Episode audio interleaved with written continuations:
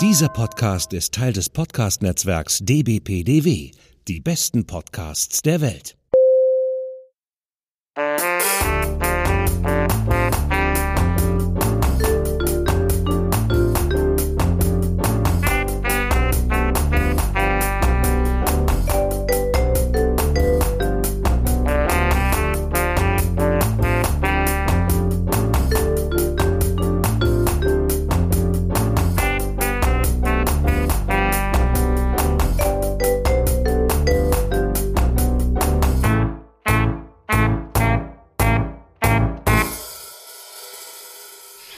Willkommen zu einer Sonderfolge des Frankfurter Kranzes. Heute statt mit Eva und mir mit Sascha, Sonja und mir. Guten Tag. Hallo. Herzlich willkommen, ihr beiden. Schön, dass ihr da seid. Woher kennt man euch? Wie kommt es, dass ihr heute mit dabei seid? Ja, wir sind ja sozusagen Kollegen, weil wir ja mit unseren äh, Podcasts im Netzwerk äh, die besten Podcasts der Welt sozusagen gelistet sind. Ja, und ich glaube, wir haben so ein paar Schnittmengen, weil der Eurovision Song Contest hat ja was mit äh, Unterhaltung, mit Celebrity und so weiter zu tun. Und ich glaube, da werden wir schon ordentliche Schnittmengen irgendwie auch finden. Also, ihr seid vom ESC Green Room, einem Podcast, der sich mit dem Eurovision Song Contest befasst. Und wer uns schon mal zugehört hat, weiß, dass ich ein sehr großer Eurovision Song Contest Fan bin. Eva wiederum nicht so ganz. Die ist heute leider terminlich verhindert, aber ich glaube, es ist auch nicht ganz so schlimm für sie. Und nachdem ich euch ja schon lange höre, auch schon bevor ihr Teil des Netzwerks warst, in dem wir ja zusammen drinne sind, den besten Podcast der Welt, habe ich mir gedacht, Mensch, zum nächsten Eurovision Song Contest, das habe ich letztes Jahr gedacht, müssen wir unbedingt mal ein Crossover machen, denn ich habe da immer ganz viel zu sagen und Eva auf der anderen Seite des Gesprächs ist immer so ein bisschen, sie erduldet mich und meine Begeisterung, aber es ist nicht so wirklich ihres. Und da dachte ich mir, jetzt brauche ich brauche Partner, die sich auch dafür begeistern können. ja, und deswegen habe ich mich gefreut, als ihr gesagt habt, klar, seid ihr dabei, machen wir ein Crossover und das ist unsere heutige Folge. Sonja, Du bist natürlich mit Sascha normalerweise äh, beim ESC Green Room am Podcasten. Wie bist du zum ESC gekommen? Was ist deine Begeisterung im ESC? Ja, das geht eigentlich so ein bisschen so auf die Kindertage schon zurück. Es wurde bei uns in der Familie nicht geguckt, leider, warum auch immer. Aber dann, als so Gildo Horn kam, war ich zwölf. Und das wollte ich dann doch irgendwie sehen. Das äh, habe ich dann auch durchgesetzt, mir das angucken zu dürfen. Und von da an habe ich dann so oft es ging irgendwie dann doch äh, geguckt, wenn ich konnte, wenn ich durfte, wie auch immer. Und hatte dann diesen Wettbewerb dann irgendwie schon so verinnerlicht. Und dann hat es aber dann doch noch ein bisschen gedauert. Und zwar, als Lena das Ding dann nach Deutschland geholt hat, habe ich die Chance genutzt und mir eine Karte für das Finale in Düsseldorf geholt und war da zum ersten Mal halt wirklich auch vor Ort. Und dann noch ein paar Jahre später, ähm, also in Kopenhagen war ich auch 2014, das auch noch privat, aber 2015 war dann das erste Mal, dass ich auch beruflich da war. Also wirklich so eine ganze Woche mitgenommen, im Pressezentrum rumgefallen, Interviews geführt und das alles so ein bisschen auch hinter den Kulissen. Und eigentlich so spätestens seitdem bin ich da richtig angezündet von dem ganzen Zirkus. Also dass es dann auch wirklich mehr ist als nur der berühmte eine Samstagabend im Mai. Und äh, Sascha, du bist, denke ich, auch schon ein bisschen länger wahrscheinlich dabei. Was war denn bei dir so das Ausschlaggebende? Wie bist du zum ESC gekommen? Ja, ich bin ja so ein bisschen der Ältere in der Runde. und ja, mein erster, wobei ich jetzt eben gerade höre, wenn, wenn Sonja auch das erste Mal 2011 vor Ort war, wir hätten uns eigentlich sehen können, weil das war auch sozusagen mein erster äh, Live-ESC 2011. Ja gut, waren noch zwei, drei andere da, deswegen war es nicht so einfach, sich da zufällig zu treffen. Ja, ja, genau. Ja, ich glaube, ich glaube so fünf, sechs waren, glaube ja. ich, noch mehr irgendwie. Ich glaube, das. Bei mir war es natürlich tatsächlich auch so, die Kindheit mein erster ESC war sicherlich der von 1979.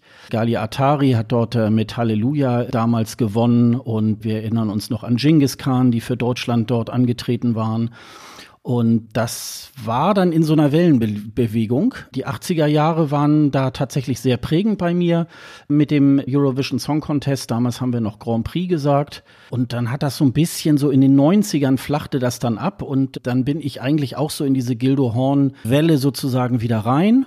Dann habe ich es mir auch eine Weile noch mal immer angeguckt, die 2000er immer mal so einen Jahrgang ausgelassen und so weiter. Die habe ich dann eigentlich mehr so in der Konserve hinten dann noch mal später noch mal angeguckt. Ja, und mit diesem Lena-Hype ging es dann natürlich irgendwie so, dass ich so dachte, das will ich jetzt mal genauer wissen. Was passiert da genau? Und das hat mich natürlich irgendwie auch so da, dabei so interessiert. Mhm, mhm. Also bei uns in der Familie wurde der ESC immer zelebriert. So wie die Samstagabendshow zelebriert wurde. Wir haben immer zusammen Wetten das geguckt und wir haben immer zusammen den äh, Eurovision Song Contest geguckt, inklusive der 17 Stunden Punktevergabe. Und da gab es immer schön was zu essen. Und dann haben wir da echt als Familie komplett vom Fernseher gesessen, so ganz klassisch. Das war immer so ein Highlight mir war lange, lange Jahre überhaupt gar nicht bewusst, dass es noch sowas wie Halbfinale gibt. also, dass es da noch so viel mehr drumrum gibt, das kam dann erst später, als ich dann Erwachsener wurde. Aber das ist so eine schöne Kindheitserinnerung, wo ich mich gerne zurückerinnere und sage, ja, das war immer richtig, richtig schön nett. Und dann ist es ja so, dass ich auch noch Halbschwedin bin. Das heißt, ich habe dann immer für Deutschland und für Schweden gefiebert und habe natürlich auch immer so ein bisschen mitbekommen, was in Schweden abgegangen ist, wenn die halt ihren Song gewählt haben oder ihre Band gewählt haben. Da habe ich dann auch fast immer mir die Single gekauft. die liegt bestimmt bestimmt mhm. auch noch, die liegen bestimmt auch noch irgendwo im Keller. also da habe ich auch sehr schöne Erinnerungen dran. Ja, und so kam das. Und zugegebenermaßen muss man ja sagen, natürlich ist es ein Song Contest, also die Lieder sind wichtig. Und ja, natürlich geht es um die Lieder, aber es geht mir auch so ein bisschen um diesen wirklich, äh, Sonja hat es gesagt, um diesen Zirkus. Also wer hat das beste Kleid oder das hässlichste? Wer hat die größte Windmaschine, die absurdesten Auftritte, die verrücktesten äh, äh Staging-Geschichten und so weiter? Also das fand ich auch immer ganz faszinierend. Das ist auch so ein bisschen das, finde ich, wo vielleicht auch der Anknüpfungspunkt zum Frankfurter Kranz ist. Unabhängig davon, dass natürlich der ein oder andere Sänger auch als Celebrity durchgeht. Ja, das ist so ein bisschen das, wo ich mich dann doch tendenziell eher mehr drauf konzentriere.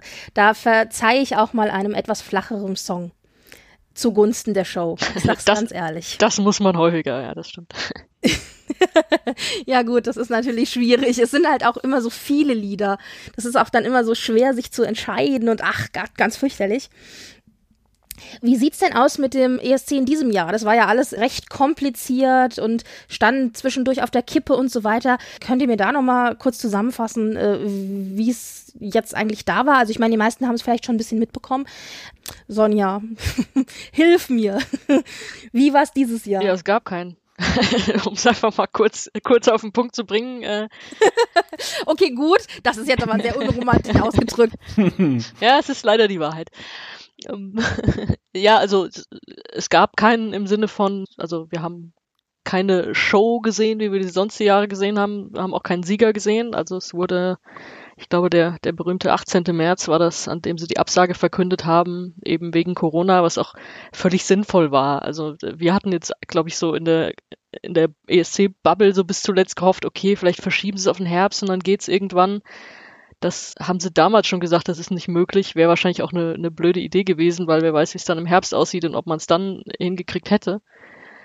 Aber gut, dann war relativ früh klar, okay, das wird nichts dieses Jahr, es wird keine Show geben, wie es sie eigentlich hätte geben sollen. Auch schade, weil Sascha und ich, wir waren beide schon akkreditiert. Wir wollten also wirklich zwei Wochen in Rotterdam uns die volle Dröhnung geben. Und aber man hatte ja immerhin einen Jahrgang, also weil bis zum 9., ich glaube es war der 9. März, war die Deadline zur Einreichung der Songs.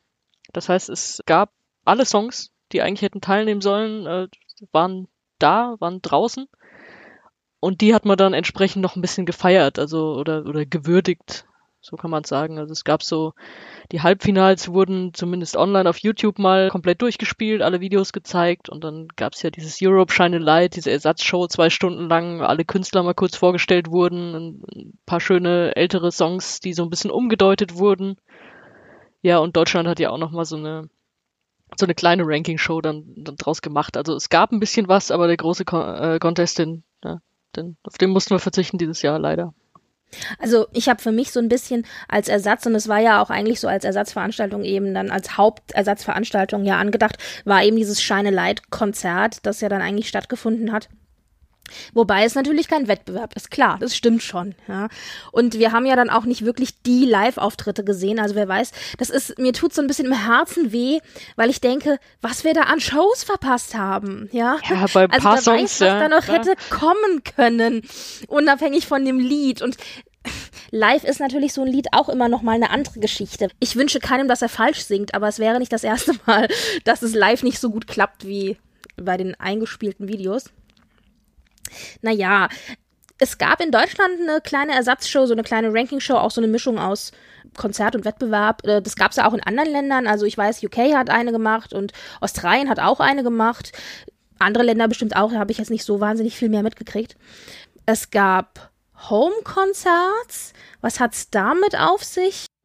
Ja, so, es gibt ja unter anderem die sogenannten Pre-Shows. Äh, da ist eigentlich äh, Eurovision in Konzert in Amsterdam eigentlich die bekannteste. Es gibt's aber auch noch in Madrid und so weiter. Und Madrid hat zum Beispiel auch solche Home-Konzerte gemacht. Da hatten sich ja die Sänger auch schon angemeldet für diesen Wettbewerb und das musste dann sozusagen in so eine Online-Version gebracht werden, was auch das ein oder andere Mal auch gar nicht mal so schlecht war.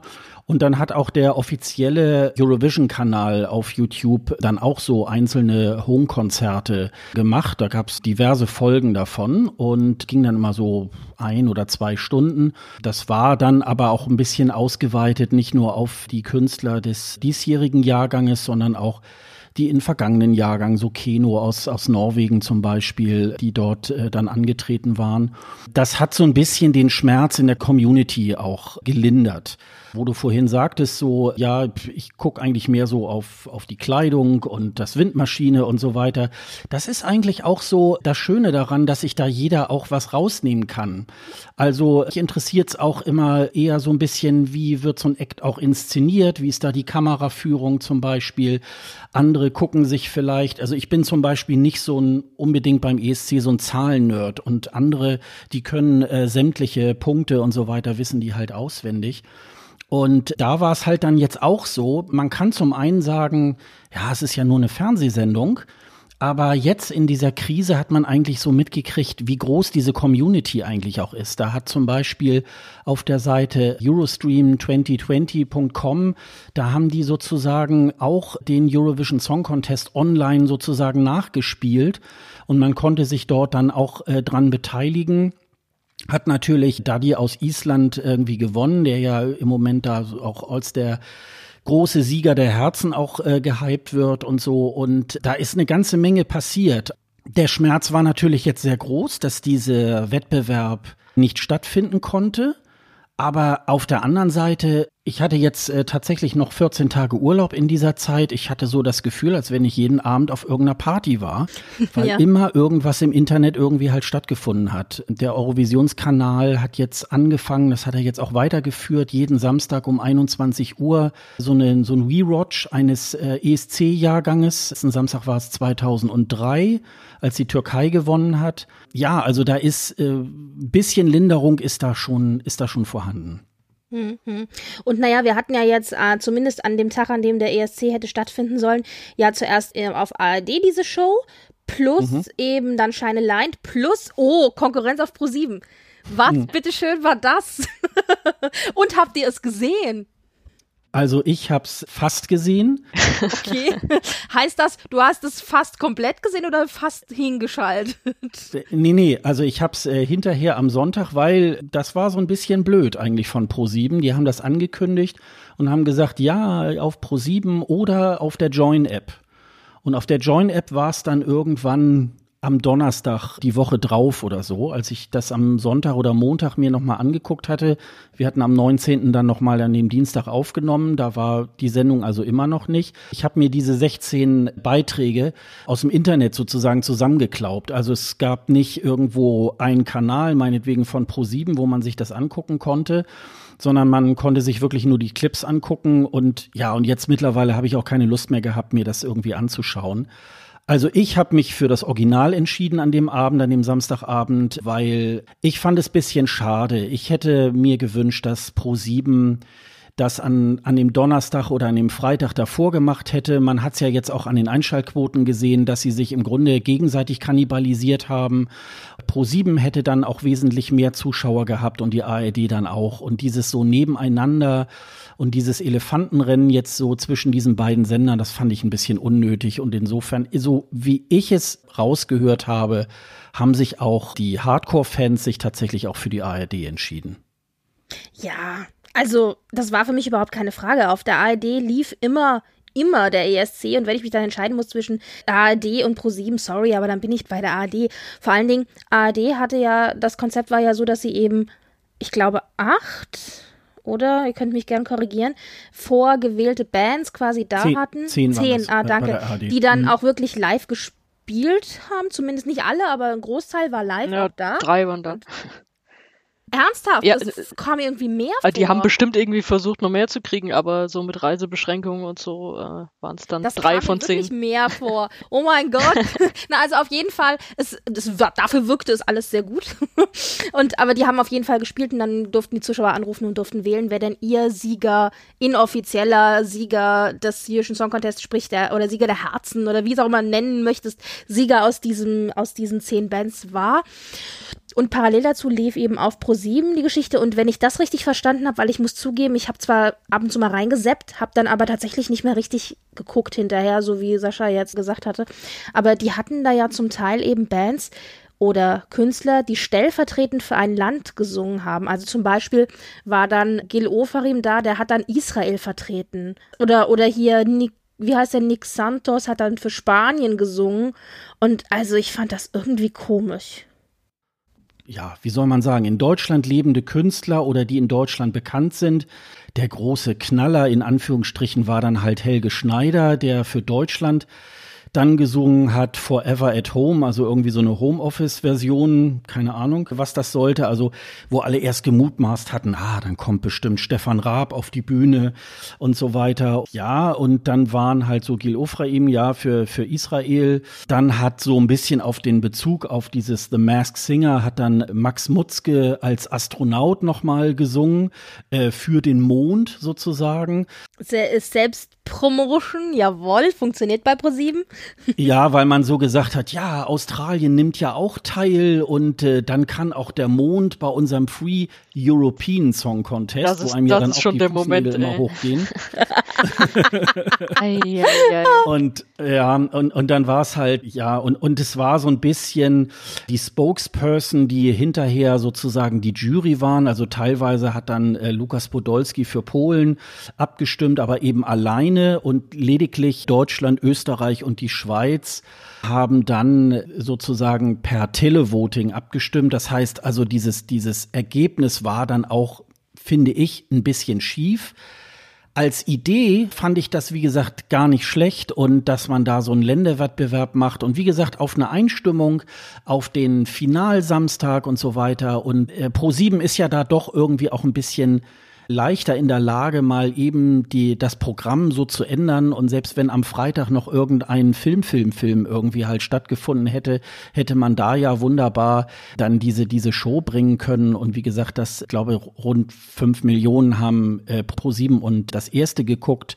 Das haben die sich aufgeteilt und ich glaube, ähm, sie hätten wahrscheinlich, wenn sie das ein bisschen auseinandergestrafft hätten, wäre das auch ein bisschen besser gewesen. Also ich will nicht sagen, dass es schlecht war. Es war, glaube ich, ganz gute Unterhaltung. Sie haben auch ein bisschen besser noch als die ARD dieses Thema, dass ja kein Publikum dabei sein konnte, äh, bisschen besser so mit der Kameraführung und so weiter genutzt. Aber es war so ein bisschen unangenehm. Und wie gesagt, die ganze Sendung habe ich mir dann nicht mehr angeguckt, weil irgendwie nach einer Woche will ich es mir dann auch nicht mehr angucken. Das ist mir dann auch ein bisschen zu doof.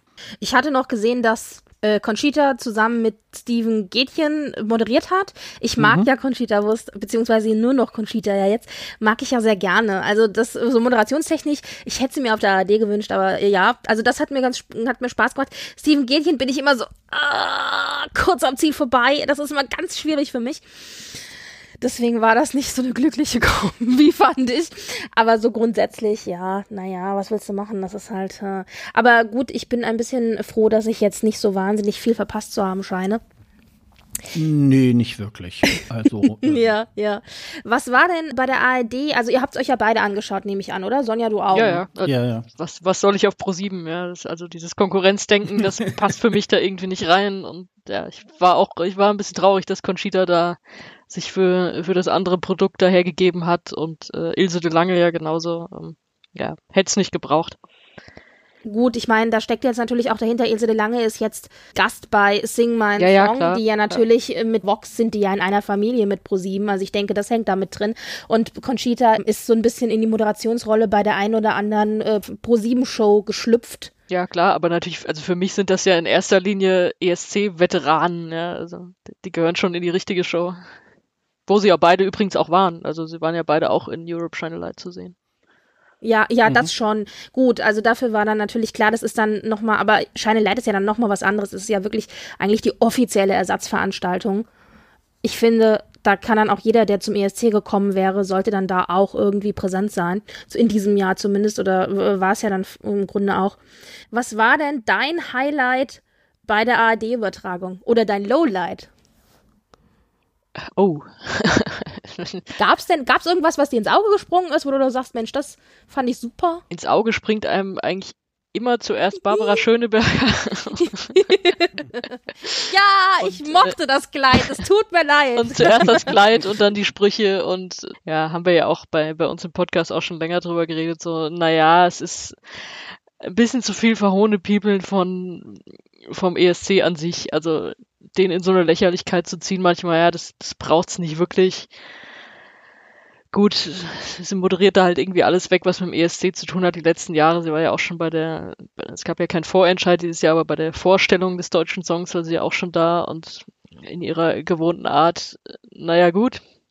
Was du schon angesprochen hast, ich fand's, äh, fand's schön, dass sie tatsächlich Live-Auftritte hinbekommen haben.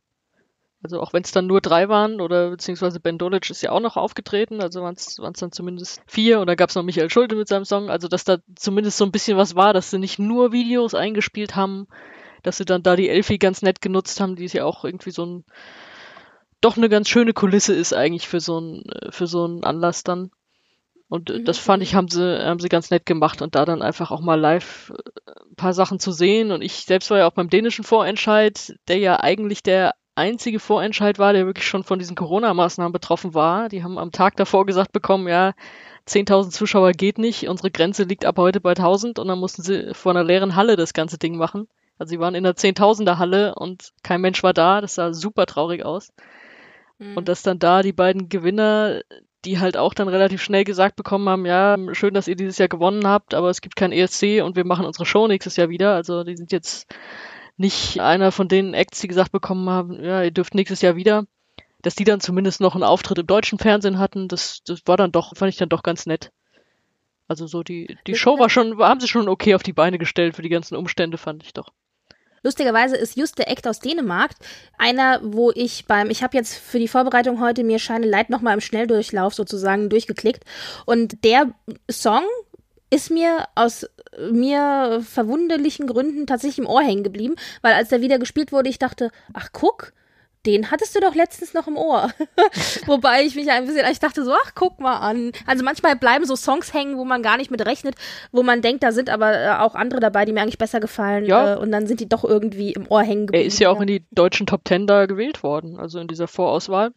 Ja, ja, ja, stimmt, richtig. Ich bin auch so ein bisschen erstaunt, dass der so gut angekommen ist. Weil als ich da vor Ort war, gut, das waren alles besondere Umstände dann, aber für mich war das so, ja gut, das ist halt, als hätte einfach jemand den Instagram-Hashtag Couple Goals genommen und den vertont. Also so, ja, irgendwie ja, für ja. mich ist so, denke ich so, naja, gut. Er war halt gut auf Fernsehen. Ben und Ten. Ben und Ten, genau. Yes. ich finde die aber, ich finde die süß. Ja, die, ich finde die einfach nur süß. Hab mich dann auch mit denen unterhalten nach der Show, die waren total nett und so. Das, das ist es ja nicht, aber so dieses Lied an sich, das gibt mir jetzt nicht so viel. Deswegen war ich einigermaßen erstaunt, wie gut das dann doch so insgesamt angekommen ist. Freut mich natürlich für die, aber äh, bei mir selbst kommt es jetzt nicht so doll an. Aber naja, gut. Mhm. Naja, dann können wir ja gleich zur nächsten Frage gehen. Beziehungsweise, also ich meine, ihr habt es schon ganz oft in eurem äh, Podcast natürlich auch gesagt, aber wenn jetzt Leute zuhören, die euch noch nicht kennen, was war dein Favorit? Wen, wer wäre dein ESC-Sieger gewesen? Zwei Antworten. Es gibt einen, der mein Favorit war, und es gibt einen, von dem ich denke, dass er gewonnen hätte. Ah, jetzt gehen wir da auch noch rational dran. ja, da hast du die Falschen eingeladen. um, ja, wer denn? Jetzt bin ich gespannt. Für mich hätte, also äh, mein Favorit war die Schweiz. Äh, John Stiers, ein Singer-Songwriter am Klavier, natürlich damit auch ein bisschen zu ähnlich dem Sieger vom Vorjahr, denke ich. Also denke nicht, dass der gewonnen hätte. Répondez-moi, französisches Lied. Es sind auch äh, sehr hohe Töne dann am Ende, aber die hat er auch alle richtig geil getroffen krass hoch gesungen. Und ich war auch sehr überrascht, dass er nicht schief gesungen hat bei der Ja, gar nicht, ne? Also da, da gab es mhm. tatsächlich, das war ja noch so eine Sonderaufnahme. Also die haben ja bei den meisten dann Videos eingespielt in der deutschen Vorauswahl und bei denen, die nicht, die nicht vor Ort sein konnten, dann bei der, bei der Elfie-Show. Aber von ihm gab es nochmal so eine besondere Live-Aufnahme und die war auch richtig stark, fand ich. Die hat mir richtig gut gefallen glaube, wie gesagt, nicht, dass er gewonnen hätte, aber also er hätte gut abgeschnitten, aber er kein Sieger gewesen und bin mir relativ sicher, dass Island das Ding gewonnen hätte. Also es kam ja, kam ja mit genug Vorschusslorbeeren und äh, doch, das nicht in der Version, in der wir es in der ARD gesehen haben, weil da war es ja ohne diese Choreo und so alles so ein bisschen bisschen anders arrangiert auch. Da merkte man dann schon, der Song an sich ist okay, aber der wirkt halt nur durch diese komplette Choreo dann auch richtig. Und mit dieser Choreo hätte der, glaube ich, das Ding auch abgeräumt in Rotterdam. Also, als ich den Auftrag in der AD gesehen habe von Island, dachte ich, ich hatte den Song besser in Erinnerung. also ich habe ich hab gemerkt, da ist irgendwas anders. Ich wusste nur nicht was. Und irgendwer hatte dann äh, auf Twitter geschrieben, das sei die Moll-Version gewesen. Ich weiß nicht, ob das jetzt wirklich jetzt in Moll war oder ob das nur ein Scherz war. Keine Ahnung. Dafür kann ich zu wenig Musik. Aber es war irgendwie anders. Er hatte es anders arrangiert als das, was man kannte aus den aus dem Vorentscheid. Genau, und du merkst halt auch, dass du diesen Hingucker nicht hattest, den, diese Choreo ja eigentlich. Ja, aber, ja, ja, klar, logisch. Das meine ich auch mit Show. Also da spielt dann die Show irgendwie auch eine Rolle. Ja, klar. Wobei, also so viel Choreo, ich fand jetzt, ich fand ja augenfälliger ist bei denen sind ja die Shirts gewesen, die die anhatten, die ganze Zeit immer. Ich weiß nicht, ob sie die dann auch im Live angezogen hätten, aber ich vermute mal. Ja, mit so pixeligen Köppen von sich selber auf dem Shirt. ich möchte bitte auch so ein Shirt. Schicke ich dir nachher mal Link. ja, Island hat natürlich super viele Vorschusslorbeeren gekriegt, weil die so viral gegangen sind vor dem ESC und alle die ganz toll fanden. Und ja, die sind halt schon sehr, sehr nerdig, aber ich mochte die auch sehr gerne. Gut, wer hat denn in Deutschland gewonnen? Also bei dem deutschen Vorentscheid war ja nicht Island. Die waren nämlich auch da. Nee, da haben The Roop gewonnen aus Litauen. Das wäre sozusagen eigentlich die beiden Acts gewesen. Zwischen den beiden hätte es sich eigentlich abgespielt.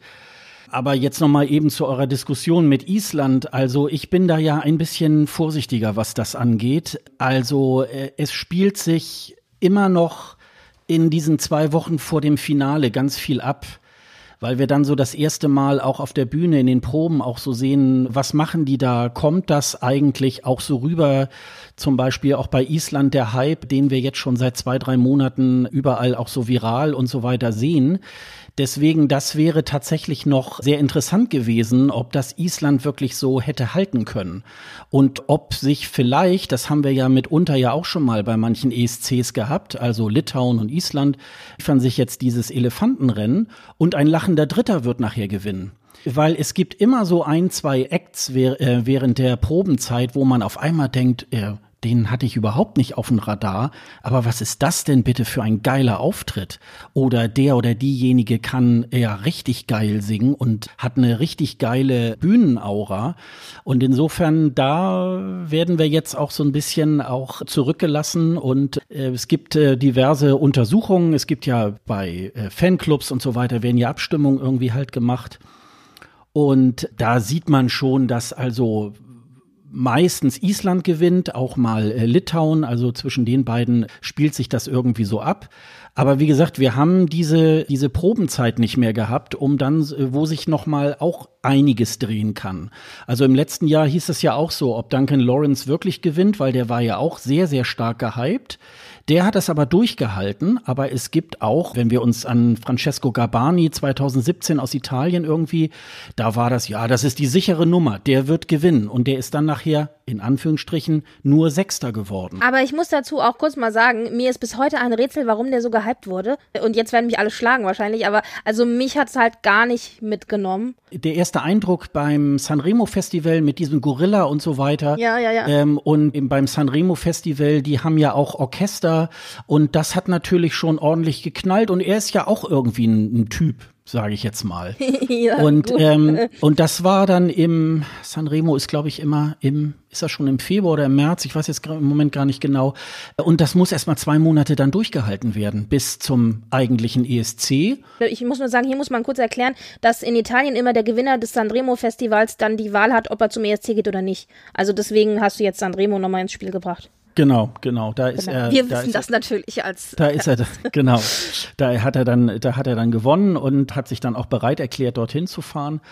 Und äh, ja, also wie gesagt, das, das hätte mich, das hätte mich noch mal interessiert. Also und deswegen habe ich auch so gedacht bei dieser neuen Version von Daddy in der Elbphilharmonie, bei dieser ARD-Sendung, das war, glaube ich, keine gute Idee. Also ich glaube, er wollte so ein bisschen künstlerischer, weil das in der Elbphilharmonie war und so weiter. Und das ist leider nicht so gut. Also ich weiß gar nicht, ob es nur daran gelegen hat, dass er jetzt die Choreo da nicht machen konnte, nee, weil er nur mit Song zwei anderen war. Ne? klang irgendwie schwächer. Mhm. Also irgendwas, aber ich weiß nicht, ob das, das Arrangement, es war ja auch elektropoppig, aber irgendwie flacher. Ja, es war ja ein bisschen anders, ne? Es war eine andere ja. Version sozusagen und äh, Sonja und ich hatten uns irgendwann in den letzten ein, zwei Folgen auch dran erinnert, da gab es beim Finale des isländischen Vorentscheids Söngver Kepnin gab es auch ein Tonproblem und da hörte sich dieser Song von Daddy auch irgendwie so komisch an. Das haben sie dann abgebrochen. Dann haben die Techniker im Hintergrund gearbeitet und dann nochmal von vorne ange und dann hörte sich der Song auch gut an. Und so hörte sich das bei der ARD-Show äh, irgendwie auch so an und deswegen, ja, also. Mhm. Und The Roop hat abgeliefert, muss man dann sagen. Ja, das ne? stimmt. Na, also ähm, das war so, wie wir es eigentlich vermutet haben. Und an dem Abend schalten ja auch Leute ein, die sich jetzt nicht so äh, ganz eng mit dem ESC beschäftigen und seit drei Monaten auch die Vorentscheide verfolgen und so weiter. Da hatte der Zuschauer wirklich das richtige Abbild des richtigen Songs. Ja, und die haben einfach auch auf der Bühne wirklich auch äh, abgeliefert. Mhm. Die hatten ja auch so eine etwas äh, stilisierte Choreografie, wo ich dachte, ah, ein bisschen so auf schwarz-weiß. Also ich fand optisch passte das nicht so wirklich mit, mit dem, mit dem Song an sich zusammen, aber ich fand die auch, also das Lied ist schon Ohrwurm, finde ich schon. Also das muss man auch echt sagen. Und ja, ich war überrascht, aber also es ist jetzt ein Gewinner, mit dem ich leben kann.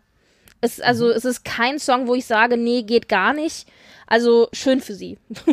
mhm. Ja. Ja, naja. Was war denn, also war denn einer von denen auch dein Favorit oder was hättest du jetzt gedacht für, für dieses Jahr? Ich habe mich, ich habe mich total schockverliebt in Victoria aus Bulgarien mit ja. äh, Tears Getting Sober. Mhm. Ähm, Sonja macht mir ja diesen Song immer regelmäßig madig. Nein, es ist halt so eine klassische Ballade. Und ich glaube, ist das nicht, ist es, habe ich mich das richtig in Erinnerung? Da sitzt sie doch in so ganz in Schwarz auf so einer Bank, ja. ja oder? Genau, ja, ja. Ich habe auch bei diesen Wohnzimmerkonzerten, äh, da hat sie ja dann auch noch andere Versionen auch äh, zum Besten gegeben und da habe ich so gedacht, ja, da freue ich mich auch drüber, dass sie 2021 auch wieder mit antreten kann und da freue ich mich schon auf den nächsten Song. Ich glaube, dass das eine sehr kreative Künstlerin ist und da bin ich mal sehr, sehr gespannt. Ja, sagen viele, ah, es ist wie Billie Eilish und so weiter. Ja, das mag auch alles sein. Das ist aber vielleicht auch ein bisschen so der heutige Zeitgeist, äh, wie man so Musik macht. Es gibt ja auch Wetten auf die Platzierung beim ESC und die sind natürlich dann irgendwann gestoppt worden, als die Absage dann war und da steht sie jetzt auch auf Platz eins. Also äh, die hat auch weit vorne mitgespielt da wäre jetzt wichtig, wie sieht das jetzt auf der Bühne aus? Was machen Sie da? Also wird da auch diese, diese, diese dunkle Fabelwelt auf der Bühne dargestellt? Wird irgendwas anderes gemacht? Wie gesagt, das fehlt mir jetzt so ein bisschen, dass man vielleicht bei dem einen oder anderen Song, den man jetzt noch nicht so auf dem Zettel hatte, dass der vielleicht auch noch ein bisschen weiter nach vorne gekommen wäre. Hm. Können wir uns bitte mal zwei Minuten, apropos Zirkus und Show, über Russland unterhalten? Wenn es sein muss. Ja. ja. Hallo, was das? Also das, das Schlimme daran ist, es, es geht echt ins Ohr. Also deren Song Uno Ja, also äh, das ist so ein bisschen, also die stehen da in so, ich weiß nicht, Pseudo 70er Jahre Schlaghosen und so mit auch so ganz schrecklichem Glitzerstoff oder eben, also hässlich einfach nur und auch so, so ein bisschen gestylt und geschminkt, also wirklich, hm, fragwürdig und dann wackeln sie so mit den Knien und machen so eine Art Dance-Choreo, die auch aussieht, als hätte jemand, ich weiß nicht, zu viel getrunken und weiß nicht, wie er sich bewegen soll und singen dann halt ihren Song, der auch sehr, sehr ins Ohr geht ich möchte es hassen, aber der Song bleibt halt hängen. ja, ich weiß nicht. Bei denen habe ich zum Beispiel das Gefühl, die, die verarschen mir den ESC zu viel. Das kippt für mich schon ins Negative rein.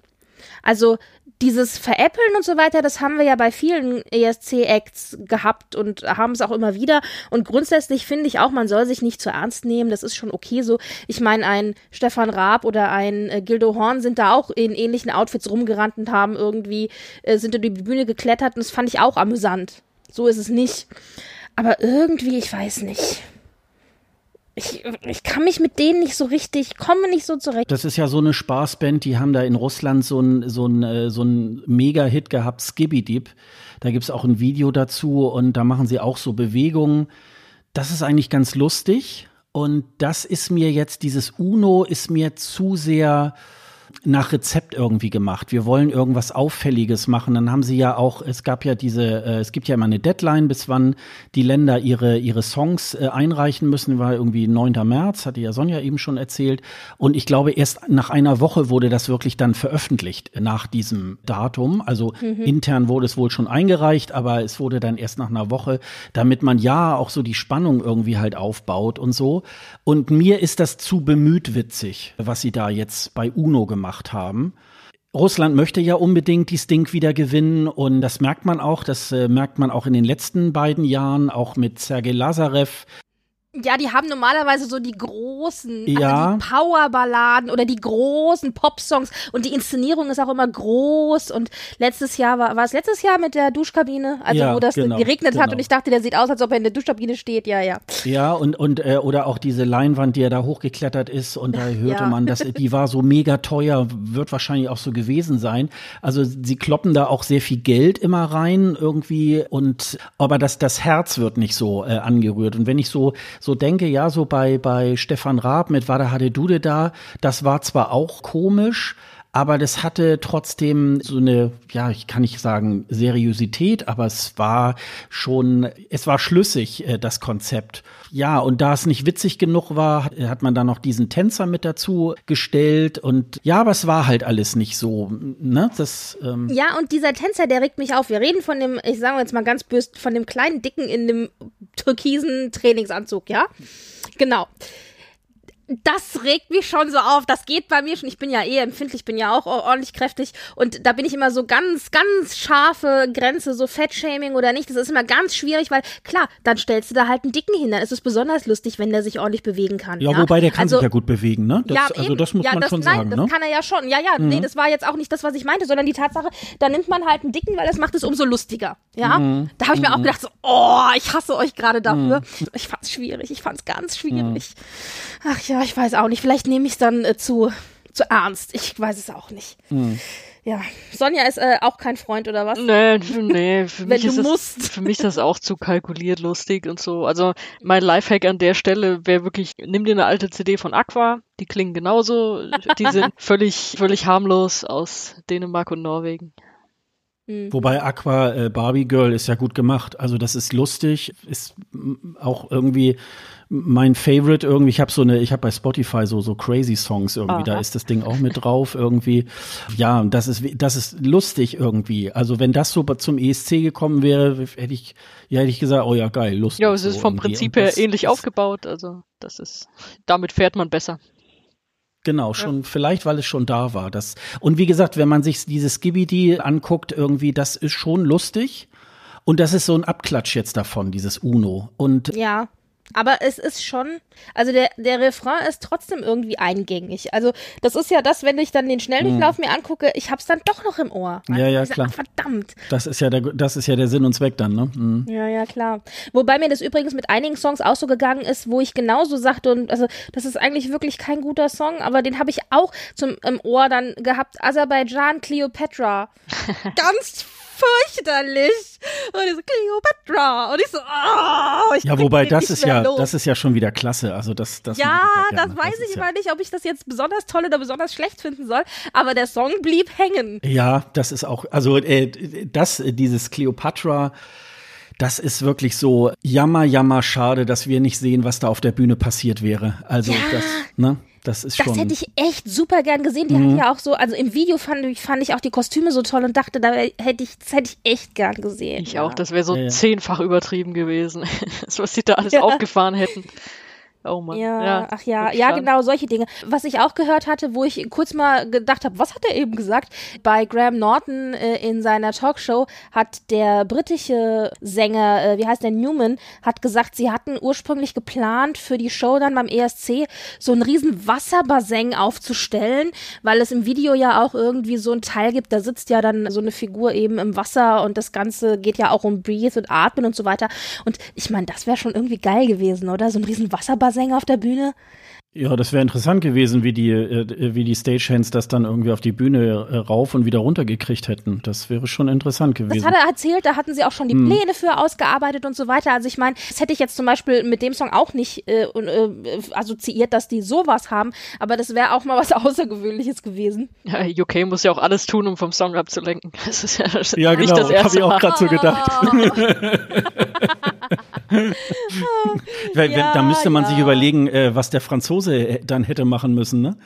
Damit das Einmal den Eiffelturm hoch und wieder runterklettern. Ja, genau. Wobei, zu den Franzosen muss ich ja sagen, ich fand das ja so entzückend. Hier kommen wir dann wieder in den Frankfurter Kranzteil des, des ESCs. Ich fand es ja so entzückend, als dann, es gab ja von Nicky Tutorial immer so diese, ich bringe euch ein bisschen Backstage und Hintergrundinfo. Und mhm. dann hat sie doch Ulrike aus ähm, ja, ja. Norwegen äh, mit dem französischen Sänger so zusammengeschaltet und die ist wohl so ein Riesenfan von ihm und ist dann auf ihrer Seite irgendwie voll ausgerastet, während er auf, auf seiner Seite meinte, ja Mensch, schade, dass wir uns dieses Jahr nicht sehen können, aber vielleicht sehen wir uns ja so bei Gelegenheit mal und bla. Und sie nur so,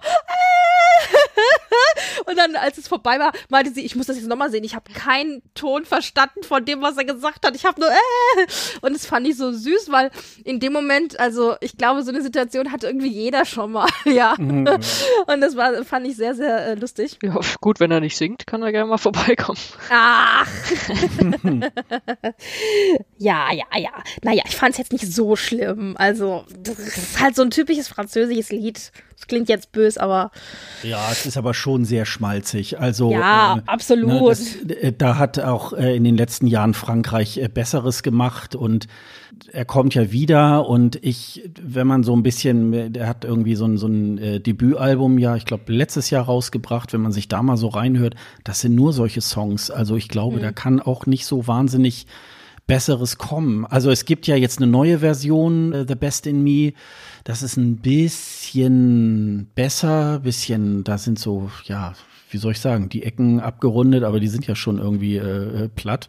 Ja, und dann, wie gesagt, auch im, in diesem ersten Video immer dieser Eiffelturm. Das ist also, als wenn die da nichts anderes haben in Frankreich, ne? Also Natürlich das ist wirklich, nicht. Das ist ja schon also fett halt inszeniert, halt schon, wenn du, wenn du den zum Singen da auf den Eiffelturm stellst, aber dann kommt halt so ein, so ein Song dabei raus, der ja, das komplett nicht ja. trägt. Ja.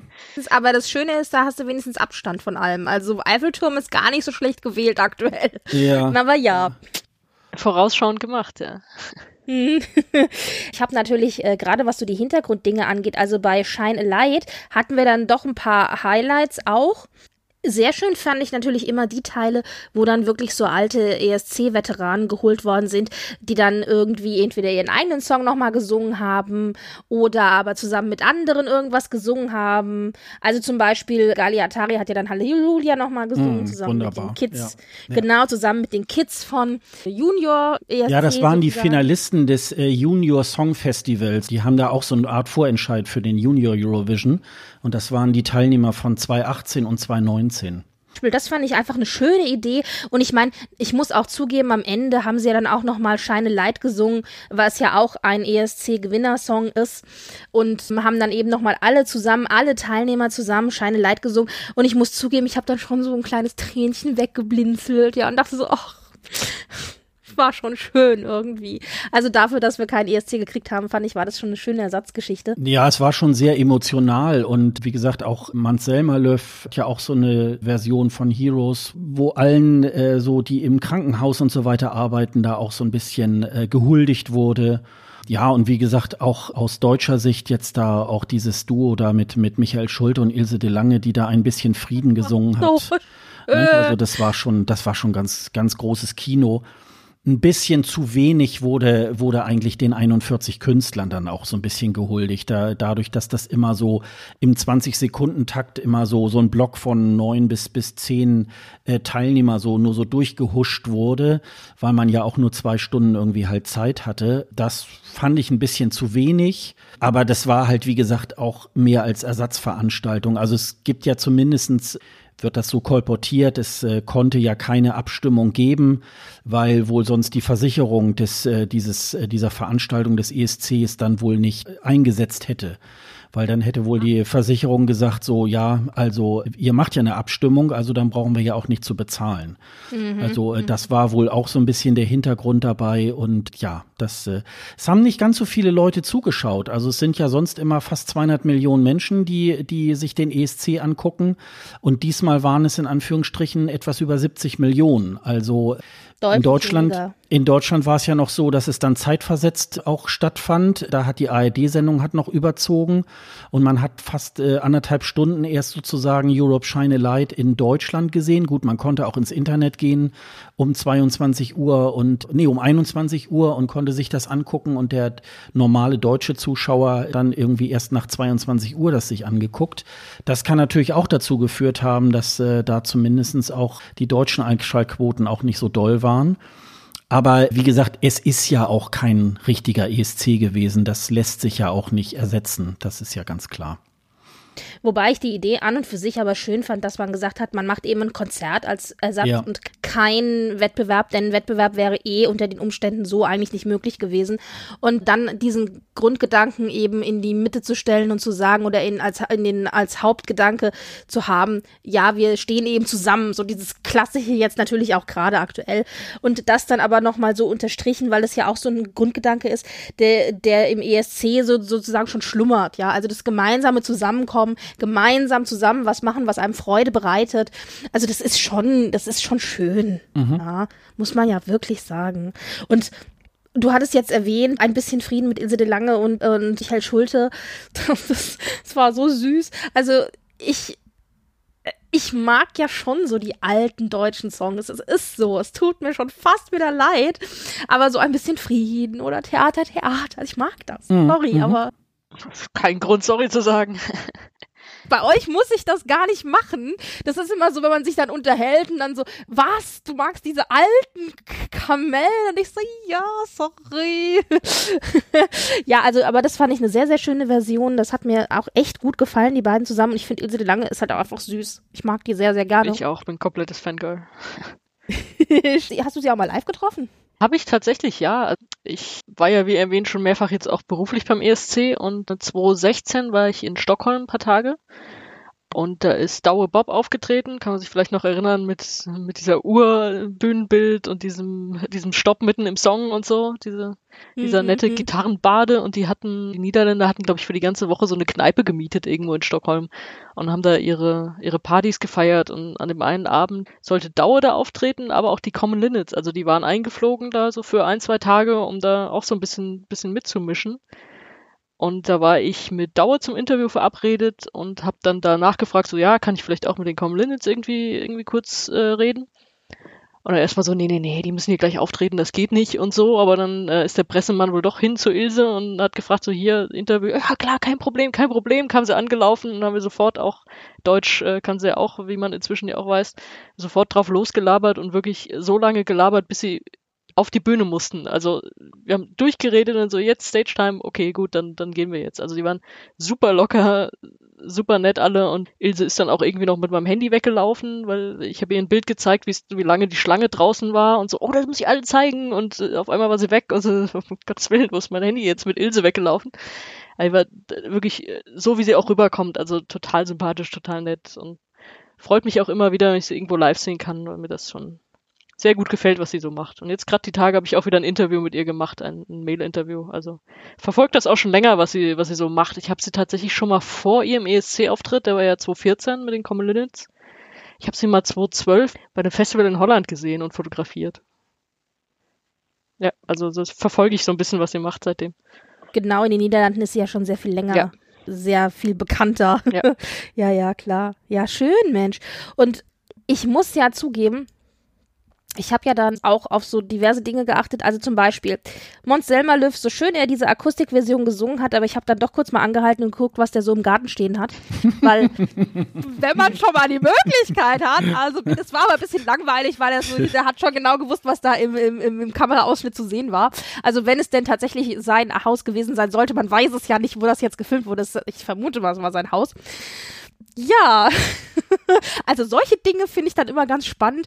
Und was ich auch ganz lustig fand, als Niki Tutorial dann diese Online-Geschichte bei Shine Light gemacht hat und die Leute immer so ein bisschen befragt hat, so nach dem Motto, was macht ihr denn jetzt so in der Quarantäne und so. Und dann die Mamas so TikTok und Do-it-yourself-Projekt. Und ich dachte so, oh mein Gott, ich liebe euch so dafür, weil ich glaube, ganz viele zu Hause genau das Gleiche machen wie ihr. Ja, klar. Und auf jeden Fall war es dann so gewesen, dass aus Tschechien, der hatte im Hintergrund, also immer wenn er dann gefragt wurde, der hatte so Bilder hängen, also Music Bands, also die Beatles habe ich gesehen und Queen und äh, so weiter. Und dann hing da ein Bild und ich habe die ganze Zeit gedacht, verdammt nochmal, die sieht aus wie Cynthia Rhodes, die Schauspielerin aus dem Film Dirty Dancing. Ich frage mich heute noch, wer das war auf diesem Bild. Ich schwöre, es ist Cynthia Rhodes. Liebe Leute, googelt euch das, guckt euch's mal an. Wer war das? Es hätte nämlich auch eventuell, es war so eine 80er Jahre äh, äh, Dame in ja, 80er Jahre Sportklamotten im Grunde. Sowas finde ich mal spannend. Muss mhm. ich ja auch dann zugeben. Es war sehr. Oder es könnte nämlich auch, wie heißt sie denn hier aus Reese? Die Sängerin. Hm. Ah, kommt der jetzt auch nicht drauf, gell? Nee die könnte es auch gewesen sein. Warte, ich google sie mir jetzt. Das hätte ich äh, super Vorbereitung. Ich liebe das auch direkt googeln in der Sendung. Das ist natürlich immer das Allerbeste.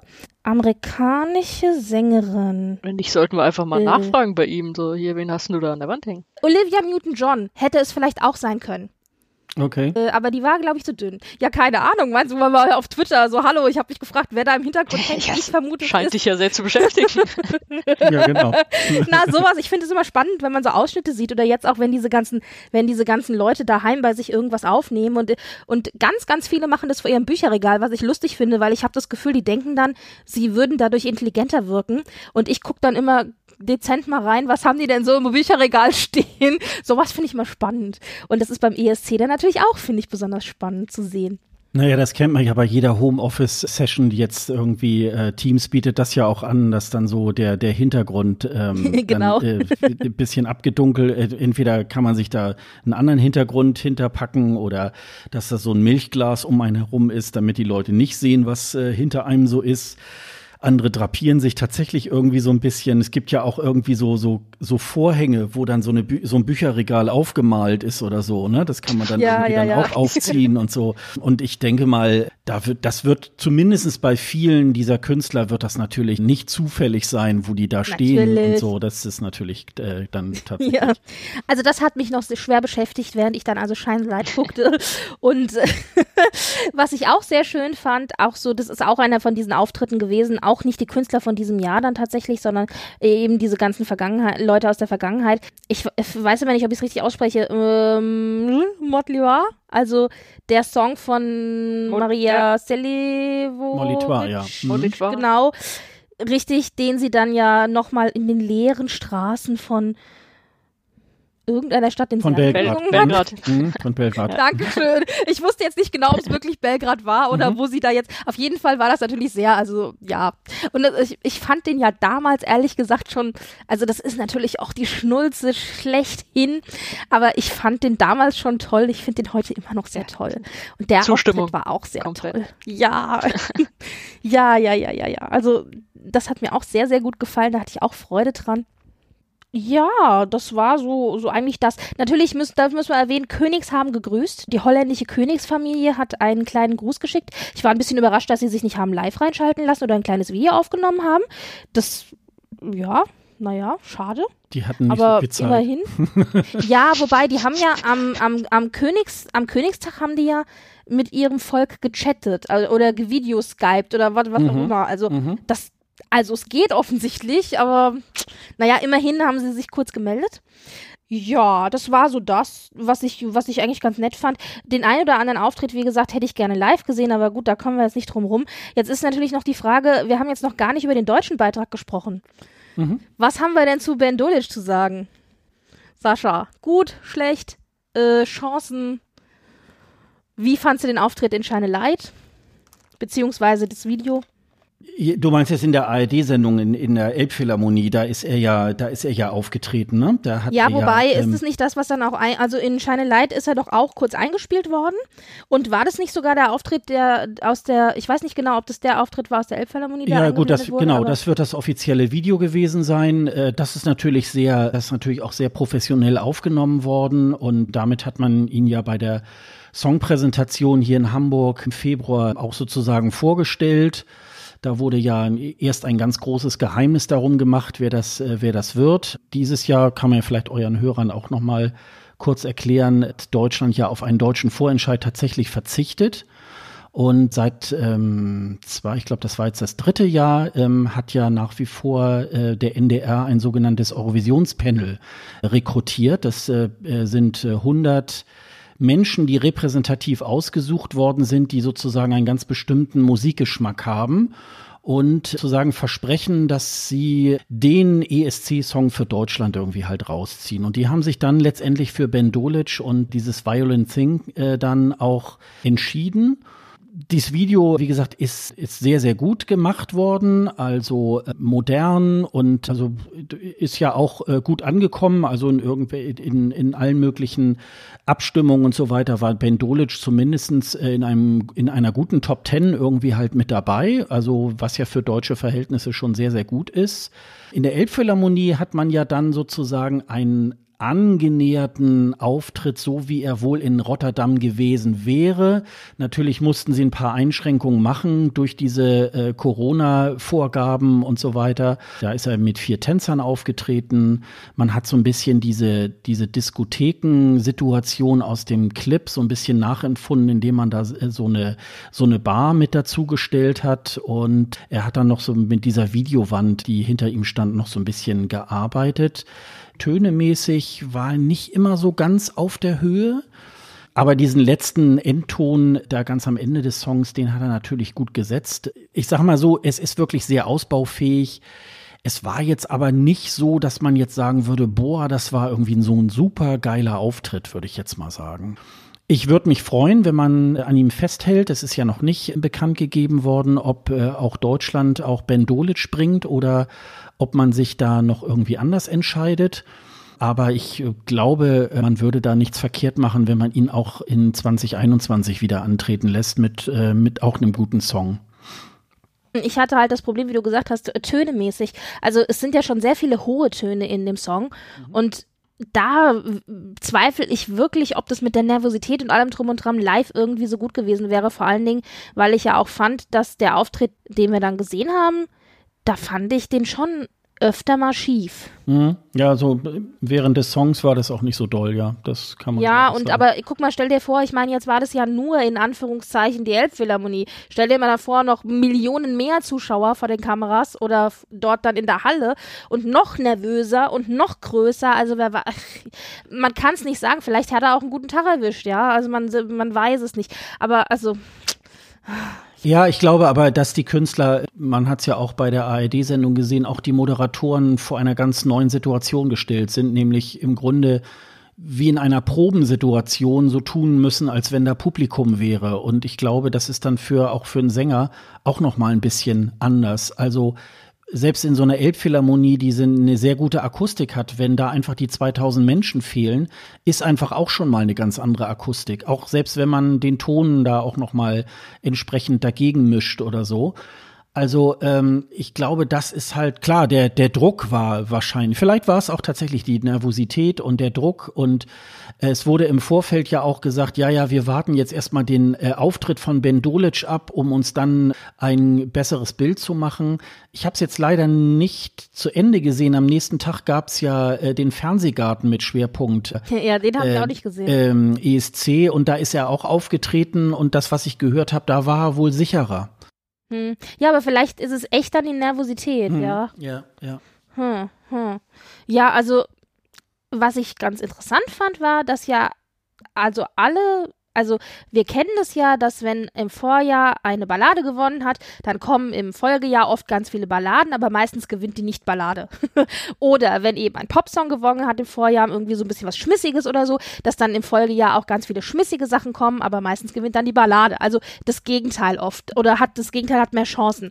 Deswegen war es eigentlich fand ich gar nicht so dumm, dass Deutschland einen Song hatte, der eben ein bisschen mehr Schmiss und ein bisschen so Disco-Feeling hatte. Fand aber spannend an der ganzen Geschichte, dass die Songs, die eigentlich durchweg positiv in den Wetten lagen, also die meisten, jetzt gab natürlich auch die eine oder andere Ballade, dass die aber alle so elektropoppig waren. Also ich finde Island und auch The Roop und auch jetzt Ben Dolic zum Beispiel, das geht ja, als ja alles Elektropop gewesen oder mit so Elektropop-Elementen würde ich jetzt als Laie einfach mal sagen. Das ist mir tatsächlich dieses Jahr echt ins Auge gefallen. Ja. Ja, wobei, wobei, äh, wobei die Balladenüberhang, der ist schon immer noch sehr groß beim ESC, weil es, glaube ich, einfacher zu komponieren ist, einfacher zu produzieren ist. Und ich würde mir tatsächlich wünschen. Also um, um jeden schnelleren Song bin ich sehr, sehr glücklich. Also man hat ja jetzt bei Ben Dolic auch schon gesagt, ah, sollte er mal nächstes Jahr lieber eine Ballade machen und so. Das, äh, beim österreichischen Kollegen Vincent äh, Bueno hat man das jetzt auch schon gesagt, irgendwie, ja, mach doch lieber eine Ballade. Oder nee, umgekehrt. Er wollte eigentlich, er will, er, er überlegt gerade, ob er vielleicht eine Ballade bringt und alle anderen sagen, nee, mach das bloß nicht und so. Balladen haben wir schon immer noch genug und ich finde es leider noch ein bisschen zu viel. Also das hat so in den letzten Jahren sehr, sehr stark Einzug genommen. Hast du dich nicht schockverliebt in eine Ballade? Also bitte. Ja, das kommt aber immer drauf an, äh, wie das dann, wie, wie das dann insgesamt inszeniert ist. Also ich finde zum Beispiel auch, ich mag die Schweiz auch. Das ist auch ein ganz besonderer Song. Aber ja. es gibt halt so alleinstehende Zahnarztfrauen aus äh, Moldawien. Da habe ich langsam genug ja, davon. Also das, das ist so ein bisschen, das habe ich dann gehört und vergesse es dann auch wieder ganz schnell. Und, aber ich muss sagen, in den letzten Jahren hat sich das auch Gott sei Dank ein bisschen gewandelt. Es gab ja mal, als äh, Alexander Rüback äh, 2009 äh, gewonnen hat, dann haben im darauffolgenden Jahr ganz viele Leute mit einer Geige irgendwas gemacht. So schlau ist man mittlerweile in den Delegationen auch, dass man schon gucken muss, wer hat gewonnen. Also müssen wir irgendwie im nächsten Jahr was Gegensätzliches bringen. Das haben mittlerweile auch schon viele Delegationen eigentlich gecheckt, dass sie da ein bisschen bisschen was anderes bringen müssen. Weil jeder ESC ist vom Zeitgeist jedes Jahr nochmal wieder ein bisschen anders. Also. Ja, schön war aber 2015, wie sie alle gemerkt haben, so, ah, wir haben äh, leider kein, äh, keine Frau mit Bart bei uns, dann kopieren wir halt den zweiten Platz und dann haben sie alle, äh, alle irgendwelche Duette geschickt. Ja, genau, genau. ja, naja, also, also jetzt nochmal noch mal Butter bei die Fische sozusagen. Ihr seid ja jetzt öfter auch mal Backstage unterwegs oder auch einfach mal wirklich auch vor Ort mal da gewesen. Also ich bin ja dann doch eher so der klassische Fernsehzuschauer, der dann samstags einschaltet und sich das Finale anguckt oder jetzt eben auch ab und zu mal die Halbfinale. Tatsächlich auch nicht ganz so treu wie so manch anderer weil ich für mich tatsächlich festgestellt habe, wenn ich zu viel im Vorfeld die Songs höre, dann höre ich mir die schön. Mhm. Und ich würde gerne versuchen, mir die nicht schön zu hören bis zum Finale. Aber auf der anderen Seite höre ich ja auch euch. Also ihr diskutiert ja auch über die Songs. Mhm. Das ist dann immer so ein ganz schmaler Grad zwischen, ich höre sie mir mal an, damit ich weiß, worüber ihr redet. Und höre mir sie schön bis zum Finale. Aber habt ihr noch irgendeine Anekdote oder irgendwas oder äh, gab es irgendwas, wo ihr sagt, Mensch, ESC habe ich so nur da erlebt oder nie mehr oder ja, keine Ahnung, gibt es irgendwas? Ich bin jetzt ganz neugierig, was ihr erzählen dürft, könnt, wollt. Puh, also was, äh, was mich am Anfang so ein bisschen sehr auch irritiert hat, ist, wie Pressekonferenzen beim ESC ablaufen. Ich komme ja aus dem Journalismus, äh, habe das auch studiert und so und äh, kenne das jetzt vom Fußball, da kommt da nicht so viel bei raus. Trainer sagen mehr oder weniger immer, immer die gleichen Sachen. Aber beim ESC ist diese, diese Bubble noch mal ganz komisch, weil dieses Pressezentrum, das ist auch meistens, wird da zusammengemixt. Leute, die eine Presseakkreditierung haben, da gibt's auch so Fanmedien, da gibt's auch so Fanakkreditierungen, das ist alles ganz komisch durcheinander. Und da ist es dann auch relativ normal, dass in so einer Pressekonferenz hat noch jemand eine Frage und dann steht halt irgendwer auf und hat die Landesflagge ins Gesicht gemalt und irgendwie noch, ein, noch einen großen Hut auf und beginnt dann seine Frage, die vielleicht am Ende auch gar keine Frage ist, mit Thank you so much. You made the whole country proud. This was amazing. Your song is so great. Und irgendwann sagt dann jemand so, ja, hast du eigentlich auch eine Frage? Und dann, dann murmelt er noch so ein How do you feel hinterher? Und also diese, diese Pressekonferenzen, da, irgendwann bin ich auch nicht mehr wirklich hingegangen, aber da sitzt man dann drin und denkt, was ist, was, was ist denn das hier für eine Kuschelveranstaltung? Also es ist ja jetzt nicht so, dass beim ESC, dass man da jetzt so die die Kracher aus diesen Künstlern da irgendwie rauspresst in so einer PK, mhm. aber das ist schon wirklich so, es ist schon sehr komisch kuschelig. Also das allein das schon Pressekonferenz zu nennen, ist strange. Und dann habe ich aber in, okay. in Wien, äh, war es tatsächlich so, dass ich immer, immer kurz eine kleine Eskalation erlebt hatte. Das, das kann ich jetzt hier vielleicht als Anekdote erzählen. Da war dann Ann-Sophie, also die deutsche Kandidatin in der Pressekonferenz und natürlich viele, viele äh, deutsche Medien dann auch da und es läuft dann ja natürlich alles auf Englisch. Also es ist bei allen Delegationen dann so. Und dann meldete sich eine Kollegin vom, vom Fernsehen, ich weiß nicht, so ZDF war das, glaube ich, und meinte, ja, wir würden, äh, hätten gerne einen O-Ton für heute Abend. Es wäre schön, wenn wir das kurz, also wenn du uns kurz eine Antwort auf Deutsch geben könntest. Das hat sie auf Englisch allen Kollegen erklärt, alles gut. Dann äh, wurde das auch so gemacht und dann meldete sich danach ein Kollege von einer Zeitung mit vier Buchstaben und meinte dann, er hätte jetzt auch gerne mal eine Frage auf Deutsch. Er aber ohne Kamera und alles. Und dann gab es halt Ärger von den anderen Kollegen. So, was, was willst du denn hier? Du, wir machen doch hier für die Kollegen, damit das alle verstehen. Das ist doch hier international. Äh, die hat aber eben auch auf Deutsch gefragt. Ja, die hat gesagt, die brauchst für die Kamera. Und auf einmal auf einmal war da so eine Spannung in diesem Raum, in dem eigentlich sonst nur sich alle, sich alle lieb gehabt haben. Da dachte ich so, ah ja, die, die Deutschen sind im Haus, jetzt, jetzt geht's hier mal ordentlich. Jetzt geht's Prügel. Jetzt geht's hier mal ordentlich gegeneinander. Aber das war das einzige Mal, dass ich so eine PK irgendwie erlebt habe, in der auch so ein bisschen was wie, wie Spannung war, weil sonst dieses How do mhm. you feel? You made us all so proud und Sascha verarscht mich äh. schon immer, wenn ich irgendwie Fotos poste, dass ich bei einer Fußball-PK bin, äh, dass ich doch bitte mal äh, das Mikro nehmen soll und mal sagen, you made the whole country so proud, thank you so much. genau. Man hält das genau. wirklich kaum aus. Also als Fanmedium wahrscheinlich schon. Ich halte das nicht aus. okay.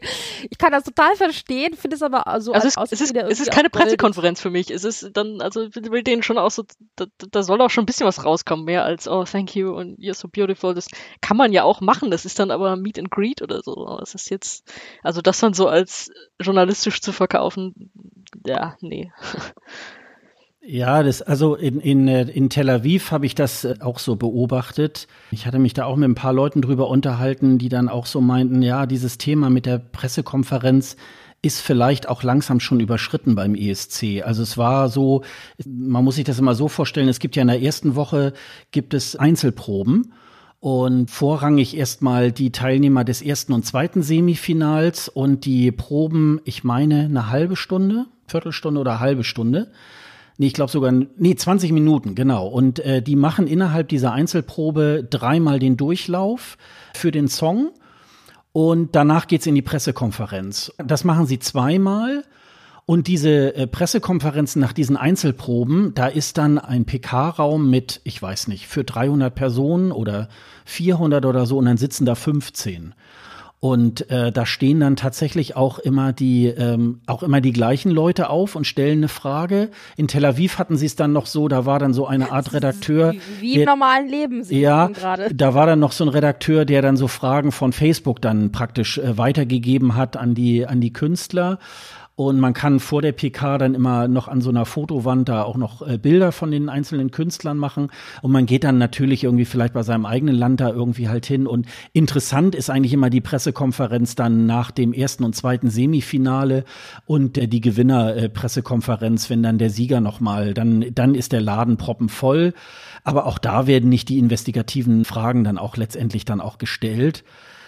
Und ob das wirklich noch so weiterhin auch so betrieben wird, äh, auch gerade wenn das jetzt nächstes Jahr nochmal wieder angeht, irgendwie äh, auch in, im Rahmen von Corona und so weiter, wird man da sicher noch auch, auch irgendwas überlegen müssen, wie man das auch am besten macht, dass sich keiner irgendwie halt ansteckt. Also das ist dann schon es ist halt 2500 äh, akkreditierte Journalisten. Journalisten kann man dann auch äh, teilweise in Anführungszeichen irgendwie machen, weil das sind dann tatsächlich auch mitunter sind da Leute akkreditiert, äh, die schreiben nicht eine Zeile in den, äh, in den zwei Wochen halt. Die, äh, die nutzen das dann, um im Hintergrund vielleicht da ihre Fotos zu machen für sich zu Hause, aber die berichten dann eigentlich für niemanden. Und da sind aber andererseits auch ja, sagen wir mal, Fanmedien dabei. Die sind auch inhaltlich besser aufgestellt als so mancher etabliertes Medium. Also meistens ist ja so, die etablierten Medien, weil sie ja auch nicht so viel Geld haben, schicken ihre Leute dann die letzten Tage so ab Donnerstag dann irgendwie zum ESC bis äh, zum bis zum Samstag und dann müssen die sich da irgendwas überlegen und irgendwas schreiben und da kommen dann manchmal so Artikel dabei heraus, wo man so denkt, naja gut, da hätte er vielleicht auch noch mal einen äh, Spezialisten noch mal fragen können. Also das ist, das ist sehr, sehr gemischt, aber ich glaube, auch da wird das, glaube ich, auch, ist das auch gerade so ein bisschen im Umbruch. Also es ist ja auch im Umbruch, den, der ESC geht ja immer mehr so auch ins Internet, also so linear wird ja auch gar nicht mehr Fernsehen geguckt und so weiter und ähm, die EBU versucht das jetzt im Moment gerade so ein bisschen so dahin zu transferieren. Und da werden sicherlich auch solche ritualisierten Veranstaltungen auch irgendwann mal überdenkt, überdacht, ne? Mhm, ja. Wie ist es denn eigentlich jetzt so als Laie von außen? Ihr, wenn ihr da seid, sage ich mal, dann, dann arbeitet ihr ja im Grunde auch. Also ihr seid dann akkreditiert, ihr sitzt dann da im Presseraum oder was weiß ich. Das heißt, ihr guckt euch das, den ESC im Grunde ja auf dem Bildschirm im Presseraum an, oder? Erstmal ist es halt so, es gibt diese zwei Proben. Äh, nee, jeder, äh, jedes Land hat, glaube ich, drei Durchläufe. Mein. Ja, ich glaube, drei waren das. Oder sind das zwei? Nee, es sind zwei. Und der erste Durchlauf, der ist dann erstmal, da kann man nicht in die Halle, da kann man sich dann tatsächlich am Bildschirm irgendwie angucken. Und im zweiten Durchlauf, dann darf man mit in die Halle und kann sich das sozusagen da vor Ort irgendwie halt auch anschauen.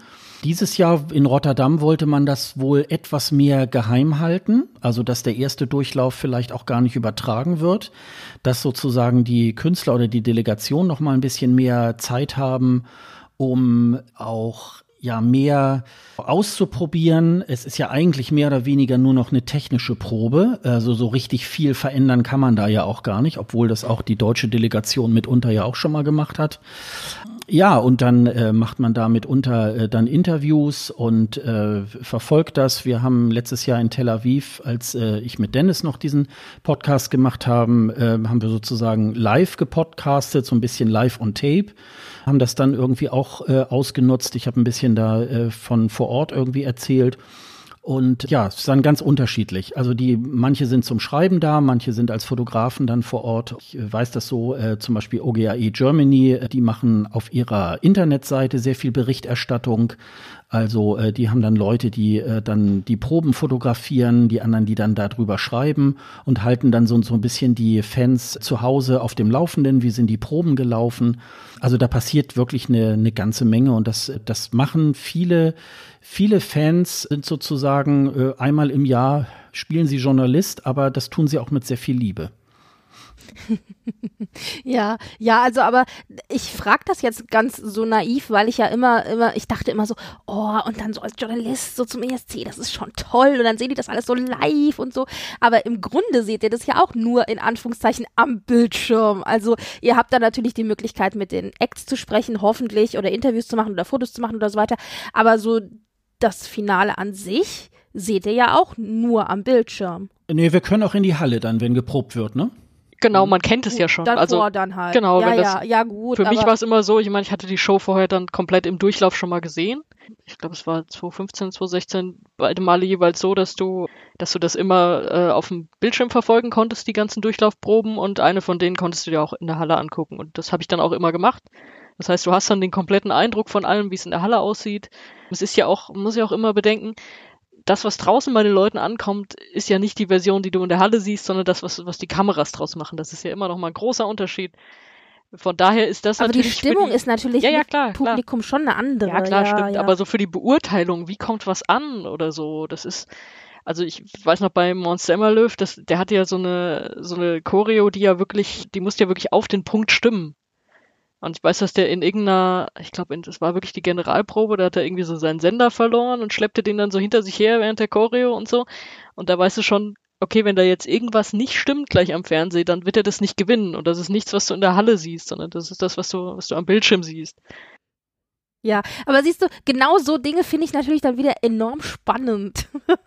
so, so, so Hintergrundsachen, die man sonst so nicht hört. Außer man liest die entsprechenden Fanblogs ja. vielleicht. Und deswegen ja, bin ich, ich habe immer, ich habe immer versucht, mir, mir so viel wie möglich anzugucken in der Halle und ja. dann auch auf dem Bildschirm und dann hast du schon mal einen guten Eindruck. Und dann geht es natürlich auch darum, wie schon gesagt, Interviewpartner zu holen und je nachdem, für wen man gerade was machen will, vielleicht noch irgendwelche Videos aufnehmen und Fotos posten und wie auch immer. Also zu tun gibt's ja immer genug. Geschlafen habe ich, hab ich nie wirklich viel in solchen Wochen dann. Das ist auch wirklich dieses beidseitige, man sieht es am, am Bildschirm und man sieht es dann auch in der Show. Das ist ja auch so ein bisschen immer äh, vielleicht auch mal so ein Trost für all die Leute, die mal versuchen wollen, auch an Karten zu kommen, insbesondere an die Finalkarten. Es ist mittlerweile durch die Technik so, dass man am relaxten eigentlich vom Fernseher sich das angucken kann. Dieses mittendrin in der Halle ist, ist natürlich unbeschreiblich. Also ich krieg immer noch eine Gänsehaut, wenn ich da mitten in der Halle sitze oder stehe und die Eurovisionshymne geht los und du weißt jetzt, jetzt gucken hier richtig, äh, also eine Masse an Menschen, womöglich auch aus aller Welt irgendwie, gucken da irgendwie halt zu und du bist jetzt in dieser, in dieser Runde. Aber es ist jetzt mittlerweile so, vielleicht war das früher so in den 80er Jahren, hm, da hat man vor Ort vielleicht sogar noch ein bisschen mehr gesehen als Zuschauer, als jetzt der Fernsehzuschauer. Aber heute ist halt so mit diesen Steadycams und so weiter, die dann auf die Bühne gehen, den Sänger umkreisen, da hat man dann auch schon irgendwie gleich dadurch äh, so ein Gefühl für diese Halle und so weiter. Und das ist schon, das ist schon auch äh, ganz, ganz außergewöhnlich. Und das ist ähm, immer ganz unterschiedlich. Entweder äh, ich war ja nun schon auch als Besucher nur da und habe dann die die Shows irgendwie halt besucht oder eben halt jetzt auch schon äh, seit ein paar Jahren akkreditiert. Dann auch kann dann auch so die Proben angucken. Und es ist immer, es ist immer irgendwie was anderes. Ist ja auch schon alleine durch die Location äh, was anderes. Also das lohnt sich. Also es lohnt sich auch auf jeden Fall, wenn, wenn das mal in der, in der Wohnortnähe ist, dass man auch mal zum ESC irgendwie auch mal fährt und sich das dann mal auch vor Ort anguckt. Na gut, ich meine, der nächste wird ja auch wieder in Rotterdam stattfinden. Mhm. Das finde ich ja irgendwie schön, dass sie dann gesagt haben, ihr kriegt noch mal eine Chance. Ist natürlich auch die Frage, will das dann Rotterdam auch noch mal machen? Weil ich meine, man darf auch nicht vergessen, da, da fließen ja Millionen rein in so eine Geschichte. Aber ähm, das findet also wieder in Rotterdam statt. Das heißt, für nächstes Jahr ist es wieder nah. Die haben ja, die haben ja, die mussten sich ja sogar noch mal, die Politik musste ja noch mal beschließen, noch mal knapp sieben Millionen noch mal freizustellen, weil man das noch mal brauchte, um äh, sozusagen noch mal einen Anlauf zu machen. Und jetzt müssen sie es natürlich, jetzt müssen sie es natürlich dann auch beobachten, äh, was ist alles möglich. Also es wird ja auch schon darüber gesprochen. Es gibt so eine Location, die nennt sich äh, Eurovision Village. Das ist äh, so ein großer Marktplatz mit, ist mit einer Bühne. Da treten dann mitunter auch Open Air dann die Künstler des Jahrgangs, aber auch äh, ehemalige ESC-Künstler an, dass man da jetzt im Moment überlegt, kann man dieses Ding überhaupt stattfinden? Dann gibt es die, diese, ja, nennen wir sie jetzt mal Disco, den Euroclub. Da kommen dann halt auch meist akkreditierte äh, Fans und Journalisten irgendwie halt rein.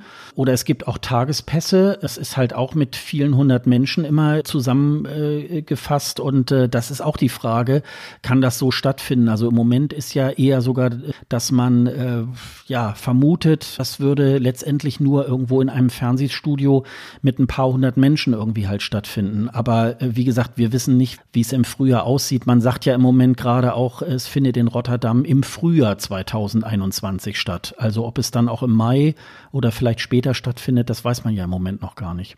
Aber Rotterdam hat wieder Bock. Wie ist denn das eigentlich? Weil das habe ich jetzt ehrlich gesagt tatsächlich nicht verfolgt. Es wurden ja im Vorfeld jetzt für diesen ESC teilweise schon Karten verkauft, oder? Das habe ich ja richtig mitgekriegt. Wie, sind die automatisch weiterhin gültig für nächstes Jahr? Sind die jetzt zurückgegeben worden? Hat man das Geld zurückgekriegt? Wie ist das denn gelaufen? Soweit ich weiß, ähm, ist das noch nicht final entschieden. Also wie, wie, du sagst, es gab schon Kartenverkäufe.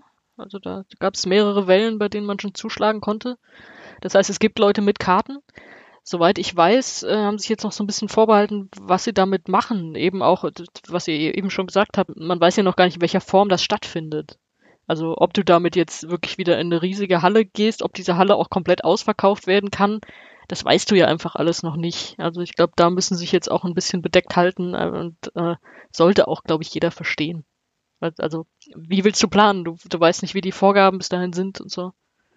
Ja, ja. Das einzig Positive daran, wenn sowas so nah stattfindet, weil es ist ja echt nur ein Katzensprung, ist natürlich, selbst wenn man keine Karten hat und äh, sind wir ehrlich, die Wahrscheinlichkeit, Karten zu kriegen, ist, also viel mehr kriegen keiner, als dass hier welche eine kriegen.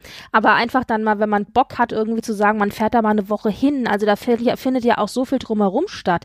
Die ganze Stadt ist ja dann immer so in einem großen ESC, in einer großen ESC-Aufregungsbubble. Jede Kneipe und was nicht alles. Also äh, das glaube ich, ist bestimmt auch geil, dann einfach mal eine Woche dahin zu fahren und zu sagen, okay, die ESC-Woche, Halbfinale, Finale, die gebe ich mir und mache da einfach Urlaub. Die Frage ist natürlich, okay, müsstest halt vorher schon einen Raum gebucht haben. Aber ja, das ist wahrscheinlich aber, das Schwierigste, ja. Also äh, so überhaupt mal jetzt, wenn man vielleicht mal überlegt, so in den nächsten fünf, sechs Jahren vielleicht da mal hinzufahren, ist eigentlich immer A, äh, kann man äh, wirklich auch empfehlen, Finale wird immer schwer. Also man kann es probieren. Man muss sich ja eher ähnlich wie bei einem Rolling Stones Konzert irgendwie, wenn es dann heißt, um 0 Uhr gibt's die Karten, musst du eigentlich dich schon zwei Tage vorher vor den Computer setzen, so ungefähr. Aber es gibt äh, diverse Generalproben. Es gibt äh, zum Beispiel so Family Shows, die finden dann immer so um 13 Uhr statt oder so. Die sind auch nicht so wahnsinnig teuer. Da kann man dann auch immer mal probieren, Karten zu bekommen. Und dann hat man zumindest mal so ein kleines Feeling. Die sind um um 13 Uhr manchmal nicht so ganz besetzt. Und was auch zu empfehlen ist, wenn es mal in einem Land stattfindet, wo man jetzt nicht unbedingt so drauf kommt. Also, wenn das mal in Georgien oder so stattfinden sollte, dann ist die Wahrscheinlichkeit doch sehr hoch, dass du dann mal an Finalkarten kommst, weil viele dann sagen, mhm. ja, die wollen dann nach Frankreich oder Belgien oder jetzt in die Niederlande, weil das eben halt auch so schön nah ist. Gerade diese diese Länder, die man dann nicht so auf dem Schirm hat. Also, ich habe letztes Jahr mit Israel auch erst so ein bisschen, hm, kann man da hinfahren? Absoluter Blödsinn. Na klar kann man da hinfahren. Das ist schon von der Sicherheitslage her, man wird ja auch am Flughafen schon vorher interviewt, also die haben schon sehr gutes Auge, dass da keine Terroristen irgendwie ins Land kommen und so. Da war das halt äh, tatsächlich dann auch so, das lohnt sich dann wirklich und man kommt irgendwie auch ein bisschen leichter an Karten ran. Das ist tatsächlich auch ganz, ganz gut zu empfehlen. Das äh, könnte man dann wirklich mal machen. Stellt euch mal vor, Island hätte gewonnen. wäre die Insel voll.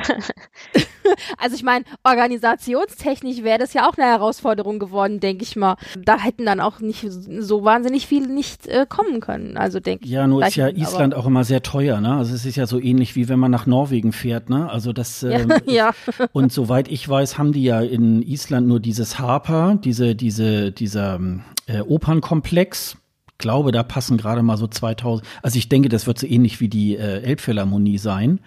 Ich glaube, sonst haben die jetzt nicht irgendwie eine große Halle. Macht ja auch keinen Sinn, bei 300.000 Einwohnern da irgendwie ja, eine Halle für 50.000 Menschen irgendwie äh, vorzuhalten. Und ob sie das dann wie in Aserbaidschan mal eben so einen Wohnkomplex mal wegmachen, damit sie da diese Halle bauen können, das machen die Isländer, glaube ich, jetzt dann auch nicht unbedingt so. Das wäre mal interessant ja. gewesen. Vielleicht hätten sie es auch irgendwo auf dem Festland gemacht und wären dann da als Gastgeber angetreten. Wäre interessant gewesen. Ähnlich ist es ja mit Australien. Ja, wobei da hatte ich gehört gehabt, aber vielleicht könnt ihr mich da widerlegen. Da hatte ich nur gehört gehabt, wenn Australien tatsächlich gewinnen sollte, ist die inoffizielle Einigung, dass dann der nächste ESC in einem der ESC-Länder stattfindet, alternativ. So hatte ich gehört. Ja, ich glaube, es gibt immer so, es gibt immer so Absprachen, mal so äh, zwischen den Sendern. Es war auch, ich glaube, ich weiß das gar nicht, war das ich, irgendwie das Gerücht hörte ich mal, als 2015 Australien antrat, dass dann äh, Deutschland zur Verfügung stehen würde. Und ich glaube, mal ein anderes Jahr war es mal äh, äh, Großbritannien. Aber das wissen wir ja nicht genau. Das sind ja manchmal auch so interne Absprachen die vielleicht zwei Senderchefs irgendwo bei einem Bier irgendwie dann machen. Also das, ja. äh, das läuft ja manchmal da genauso informell wie woanders auch irgendwie halt so ab. Ja gut, aber, aber das Offizielle ist aber schon, dass es irgendwo in Europa stattfindet. Ja, ja, und, äh, genau. Australien genau. ist dann der Co-Host sozusagen. Mhm, genau. Das könnte ich mir bei Island dann auch vorstellen, weil ich glaube nicht, dass die wirklich so eine Location hätten, um da jetzt, äh, weil das sind ja dann schon locker mal so 50, 60.000 Menschen, die dann in so eine Stadt kommen, weil sie dann irgend, für irgendeine Veranstaltung Karten haben. Und äh, das, ich glaube, ja, gut. Also da müssten sich wahrscheinlich alle Isländer bereit erklären, beim ESC irgendwo als Volontier irgendwie zu arbeiten, damit das ganze Ding irgendwie läuft. Äh, die sind ja, die Isländer sollen ja sehr, sollen ja sich gut organisieren können, vielleicht nicht immer so perfekt wie die Deutschen, aber sie kriegen es irgendwie hin. So ähnlich war es auch in Israel so ein bisschen. Also ja, also es wird nicht perfekt, aber äh, sie kriegen es hin. So und das äh, macht ja auch den, macht ja auch einen gewissen Charme aus. Ja, also ich bin da echt gespannt und ich bin auch auf nächstes Jahr gespannt. Es sind dieses Jahr ein paar Acts dabei, wo ich sage, oder Sänger dabei, wo ich sage, tolle Stimme, nicht so guter Song. Die haben natürlich dann jetzt für nächstes Jahr, wenn sie wieder dabei sein sollten, bei vielen sind ja dann die Acts aus diesem Jahr für nächstes Jahr auch schon gesetzt worden, also bei einem Großteil. Die haben ja dann echt eine Chance nächstes Jahr vielleicht mit einem besseren Song. Auf der anderen Seite tut mir es halt auch dann eben leid für die Favoriten von diesem Jahr, weil wer weiß, wenn sie tatsächlich nächstes Jahr nochmal dürfen sollten, ist dann halt die Frage, ja, und wie sind dann die Chancen? Also es ist echt schwer. Und ich meine, es ist auch das allererste Mal, dass der ESC überhaupt ausgefallen ist, muss man ja auch bedenken. In der langen Geschichte des ESCs, dass noch nie einer ausgefallen ist, finde ich auch erstaunlich, ehrlich gesagt ich hätte irgendwie gedacht, da hätte es schon mal einen. Ja, oder zumindest oder so. verschoben. Ne? Es gibt 1977 war das mal, da haben die Kameraleute bei der BBC dann mal gestreikt und dann hatte man das irgendwie vier Wochen später dann stattfinden lassen. Das gab schon, aber sonst kontinuierlich äh, hat er immer stattgefunden. Also er ist jetzt nicht mal so ausgefallen. Das war ähm, ja, also das man, man hat es im Januar hatte man es noch nicht so geahnt. Es haben schon einige ESC-Medien so in Ende Januar mal darüber geschrieben oh, das könnte irgendwie ein Problem werden. Und ja, dann verleugnet man das ja erstmal. Und ich weiß gar nicht, äh, Sonja und mich hat mal, hat uns äh, Dr. Eurovision dann auch nochmal drauf angesprochen. Na, meint ihr denn, dass der ESC dann auch stattfindet und so. Und da habe ich auch damals gesagt, ja, natürlich findet der da statt. Das ist doch noch so ja, lange das war bei der Vorstellung so, ne? des deutschen Acts, ne? Genau, genau. Mhm. Also halt ohne Publikum, aber er findet zumindest statt. So, ja, ja, genau. ja. Hätte ich jetzt auch gedacht. Ja, ja, ja. ja, ja. Es hieß dann noch so, ja, bis 4. April werden wir eine, äh, werden wir eine Mitteilung geben. Aber es ist ja im Internetzeitalter irgendwie so viel wird dann geschrieben oder es werden dann irgendwelche Stellen werden undicht, ähm, dass es dann plötzlich dann so Nachrichten durchsickern, ja, äh, das wird wohl doch nicht stattfinden, es wird wohl abgesagt und äh, dann hatte man sich dann Mitte März dann schon darauf äh, da geeinigt. Ja, schade. Es gab dann noch die äh, Geschichte, dass dann auch die, die Songs dann nächstes Jahr nicht mehr äh, äh, antreten dürfen. Die müssen dann also mit neuen Songs irgendwie halt kommen, also mit dieser Regel, dass alle Songs dürfen äh, vor dem 1. September des Vorjahres dann auch nicht veröffentlicht sein und damit, äh, klar, es bleibt ja jedem Künstler unbenommen, äh, wieder anzutreten. Das hat es ja in der ESC-Geschichte noch und nöcher auch gegeben. Also ich finde, es war eine gute Entscheidung, weil so Songs nach anderthalb Jahren sind dann halt irgendwie schon nicht mehr so ganz aktuell. Aber die jetzt neu antretenden Künstler oder die, die letztes Mal schon dabei gewesen wären, müssen sich natürlich jetzt immer vergleichen lassen. Ne? War dann der Song von 2020 besser oder schlechter oder so? Und dann kommen die ganz neuen dazu. Das wird schon, glaube ich, interessant werden. Gab es denn jetzt in diesem Jahr noch irgendwelche Acts oder irgendwelche Länder? Hatten wir eigentlich irgendwelche Skandale? Ich erinnere mich nicht dran. Also ich meine, wir haben uns in Deutschland geärgert, dass, dass so unglücklich gehandhabt wurde mit der Verkündigung des deutschen Acts. Aber sonst gab es noch irgendeinen Skandal? Nee, oder? War nicht, war eigentlich ziemlich äh. unspektakulär dieses Jahr, oder? also, dass Finnland eine äh, Sängerin nicht zum ESC schickt, die in einem pinken, engen Latexkostüm eine Choreografie mit zwei Bären tanzt. Das, fand, das fand ich eine Frechheit. Das habe ich verpasst. das, das, geht, das geht eigentlich nicht. Dass sie stattdessen. Hatte die gewonnen? Nein, nein, nein, nein die oder? ist im Vorentscheid knapp Zweite geworden, weil sie diesen, diesen langweiligen Sänger da geschickt haben. Also das, das sind dann so Sachen, wo ich denke, ja, hallo, was ist denn mit euch? Aber. Das ist ganz untypisch ESC. Ja, eben, also. Das war doch ein No-Brainer eigentlich. Ja, ja, genau. Das sind diese äh, bei den Vorentscheiden halt, ne, die, die dann nicht weiterkommen. Ja. Ich kann mich auch an äh, an den Song Gitana erinnern in Albanien irgendwie eine ganz geile Nummer, so ein bisschen so ähnlich wie Eleni Fuera aus, aus Zypern 2018, wo mal richtig die Post abgeht, irgendwie, wo man sagt, ja, und Albanien könnte es, könnte es schaffen und so. Und dann hat man sich dann wieder für so eine lahme Ballade irgendwie entschieden. Das hat man natürlich immer, ne, bei den, bei den Vorentscheiden und äh, hier beim Melodiefestivalen mit äh, Dotter das, äh, das, ja. das sehen ja auch viele als Riesenskandal, dass dieses nicht geworden ist äh, und stattdessen die Mamas. Ja, wobei, ne? dazu muss man ja sagen, ich gucke die, ich guck die Entscheide ja auch mhm. und Dotter, was ich an Dotter halt so toll fand, mal abgesehen davon, dass es komischerweise auch ein Song war, der mir im Ohr geblieben ist, was ich so schön fand, die hat halt so ein Bustier angehabt, das aus vielen verschiedenen Spiegel äh, Mosaiksteinen bestand. Und dann wurde sie nämlich, das muss man jetzt kurz mal erklären, da wurde sie dann angestrahlt. Und dann strahlte natürlich dieses ganze Bustier zurück in alle Richtungen so. Und ich dachte so geil. Mhm. Ein Auftritt, bei dem jemand selbst sich zur Disco-Kugel verwandelt, das ist mein ESC. Mhm, genau, ja, komplett, genau. Also wenn der dabei nicht noch falsch singt, also ein bisschen muss der Ton schon noch stimmen. Aber so grundsätzlich, ja. Wobei ich dazu auch sagen muss, ich finde die Mamas ja süß, aber ähm, es hat mich ein bisschen gewundert, um, um hier mal kurz aus dem schwedischen äh, Nähkästchen zu plaudern, es hat mich ein bisschen gewundert, dass die tatsächlich gewonnen haben, denn die schwedische Öffentlichkeit und beim ESC ist es nochmal ein bisschen anders gelagert, aber die schwedische Öffentlichkeit schaut schon sehr stark aufs Äußere. Und sobald du nicht der Norm entsprichst und nicht schlank, hübsch und äh, adrett bist, hast du tatsächlich schlechtere Chancen. Mhm. Es klingt jetzt wirklich blöd, aber es ist tatsächlich so. Mhm. Also gerade in Schweden wird da ganz genau drauf geguckt. Es ist auch oft ein Thema in den Medien und so. Und äh, bei den Mamas hast du jetzt aber in, insofern den Vorteil, die passen natürlich optisch, die sind ja auch alle kräftiger, die passen halt optisch natürlich jetzt auch in dieses Bild es sind halt die Mamas vom, vom, vom R&B, Soul singenden äh, Typ. So, also dann ist es vielleicht auch ein bisschen so für die Gruppe passt es dann auch irgendwie zusammen. Es ist ein stimmiges Bild, ja. Und die sind ja auch alle drei echt süß und hübsche Frauen und alles. Aber das hat mich schon gewundert. Also gerade in Schweden ist es immer so eine zweischneidige Geschichte. Ja, ich glaube, man kannte hatten, sie auch. Ja die, genau, du willst wahrscheinlich das Gleiche sagen. Die hatten einfach die Vorschusslorbeeren vom letzten Jahr auch. Die waren ja, ja bei John Lundwig natürlich. ja eigentlich schon die Stars. Ja, das, Wobei das übrigens auch ganz, ganz entzückend war, als John Lundwig ihnen gratuliert hat, nachdem sie gewonnen hatten und sich so gefreut hat und, und, und so, oh mein Gott, ich freue mich so für euch und da so vor die Knie, auf die Knie gefallen sind. So, da dachte ich auch so, oh Gott, ist der süß. der tritt übrigens gerade aktuell im schwedischen Dancing with the Stars an. Wie heißt es denn auf Deutsch? Ach ja, Let's Dance. Ja, let's, genau. genau, das habe ich auch schon gelesen. Genau. Genau, ja, gucke ja. ich übrigens auch äh, regelmäßig. Apropos.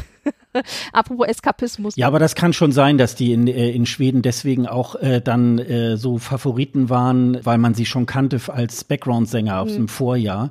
Und die wurden dann ja auch bei der Pressekonferenz, sind wir wieder dabei, irgendwie dann ja auch mit vorgestellt mit John Lundwig zusammen. Also es wurde dann schon auch in der Öffentlichkeit dann auch äh, bekannter. Ja, es war ein bisschen äh, wie der Song vom Vorjahr, so ein bisschen, nur diesmal haben die Background-Sänger standen im Vordergrund so ein bisschen, ne? Also ähm, ja. So, äh, ja, und das, äh, das hat man natürlich bei ganz vielen äh, Vorentscheiden, dass natürlich jeder so seinen Favoriten hat und so denkt, also wie, können die, wie konnten die den wählen oder so. Und ja, das ist halt äh, das ist halt, oder beim norwegischen Vorentscheid war es ja auch so, da gab es ja Schwierigkeiten mit dem Televoting und dann musste dann so eine äh, Backup-Jury ähm, dann entscheiden und es war dann ja sehr, sehr knapp äh, zwischen den beiden Finalisten. Da haben sich ja im Hinter da, danach ja auch noch einige teilnehmende Künstler ja auch noch ziemlich drüber aufgeregt. Das war dann auch so in Norwegen noch so ein bisschen die, dieser Skandal. Also ja, der größte Skandal ist ja, glaube ich, auch ein bisschen, äh, dass Jan Ola Sand irgendwie aufgehört hat. Also ich meine, was naja. war da denn los, ne? Also wie lange hat er das denn jetzt eigentlich gemacht? Also äh, schon ewig. Ja, eben, ewig. also für, äh, das sind wie viel, wie viel äh, ist das in ESC-Jahren? 70 oder so, ich weiß es nicht, aber der war ja schon echt lange dabei. Also da hattet ihr ja auch schon ausführlich in eurem Podcast drüber geredet und Son war das Sonja ja, gell? Sonja hatte ihn ja auch erwischt und äh, fotografieren ja. dürfen und ja. so. genau. ja, der hat halt immer so eine ganz äh, ruhige ruhige Art an sich gehabt, immer alles so, so no nonsense, wir kriegen das schon hin, So wirkte der immer. Ja, aber ich glaube ja. schon äh, auch ein Fernsehprofi. Also so dieses äh, Take it away dann irgendwie auch so zu setzen, das hat ja ist ja nun auch so ein geflügeltes Wort geworden. Ja, äh, einerseits den Charme einer Büroklammer, aber sonst äh, einfach auch eine ganz coole Sau. Also wenn ich nur schon alleine beim äh, australischen Vorentscheid, da haben sie ihn dann angekündigt, da ging dann so eine äh, so eine Wand auf und so James Bond mäßig kam er dann so auf die Bühne. Also ich meine, das das würde bei James Bond nicht besser laufen und das das ist schon klasse. Es war nur irgendwie sehr sehr traurig man hätte ihm sozusagen noch mal einen richtigen ESC irgendwie halt gewünscht. Ne? Also das, das ja, war jetzt so ein bisschen traurig dann an der, an der ganzen Geschichte. Ne? Das stimmt, das ist echt unglücklich, ja. ja. Naja, aber gut, da steckst du halt nicht drin, ja. Aber es ist natürlich schon echt auch traurig generell, dass man halt sagt, okay, das Ende einer so langen, also der ist ja jetzt nicht aus der Welt, ja, aber er hat halt jetzt nicht mehr wir die Position Fans. inne und ja. das Ende genau, aber das Ende seiner, sagen wir mal, langen Karriere in dieser Position hört dann halt mit einem ausgefallenen ESC auf.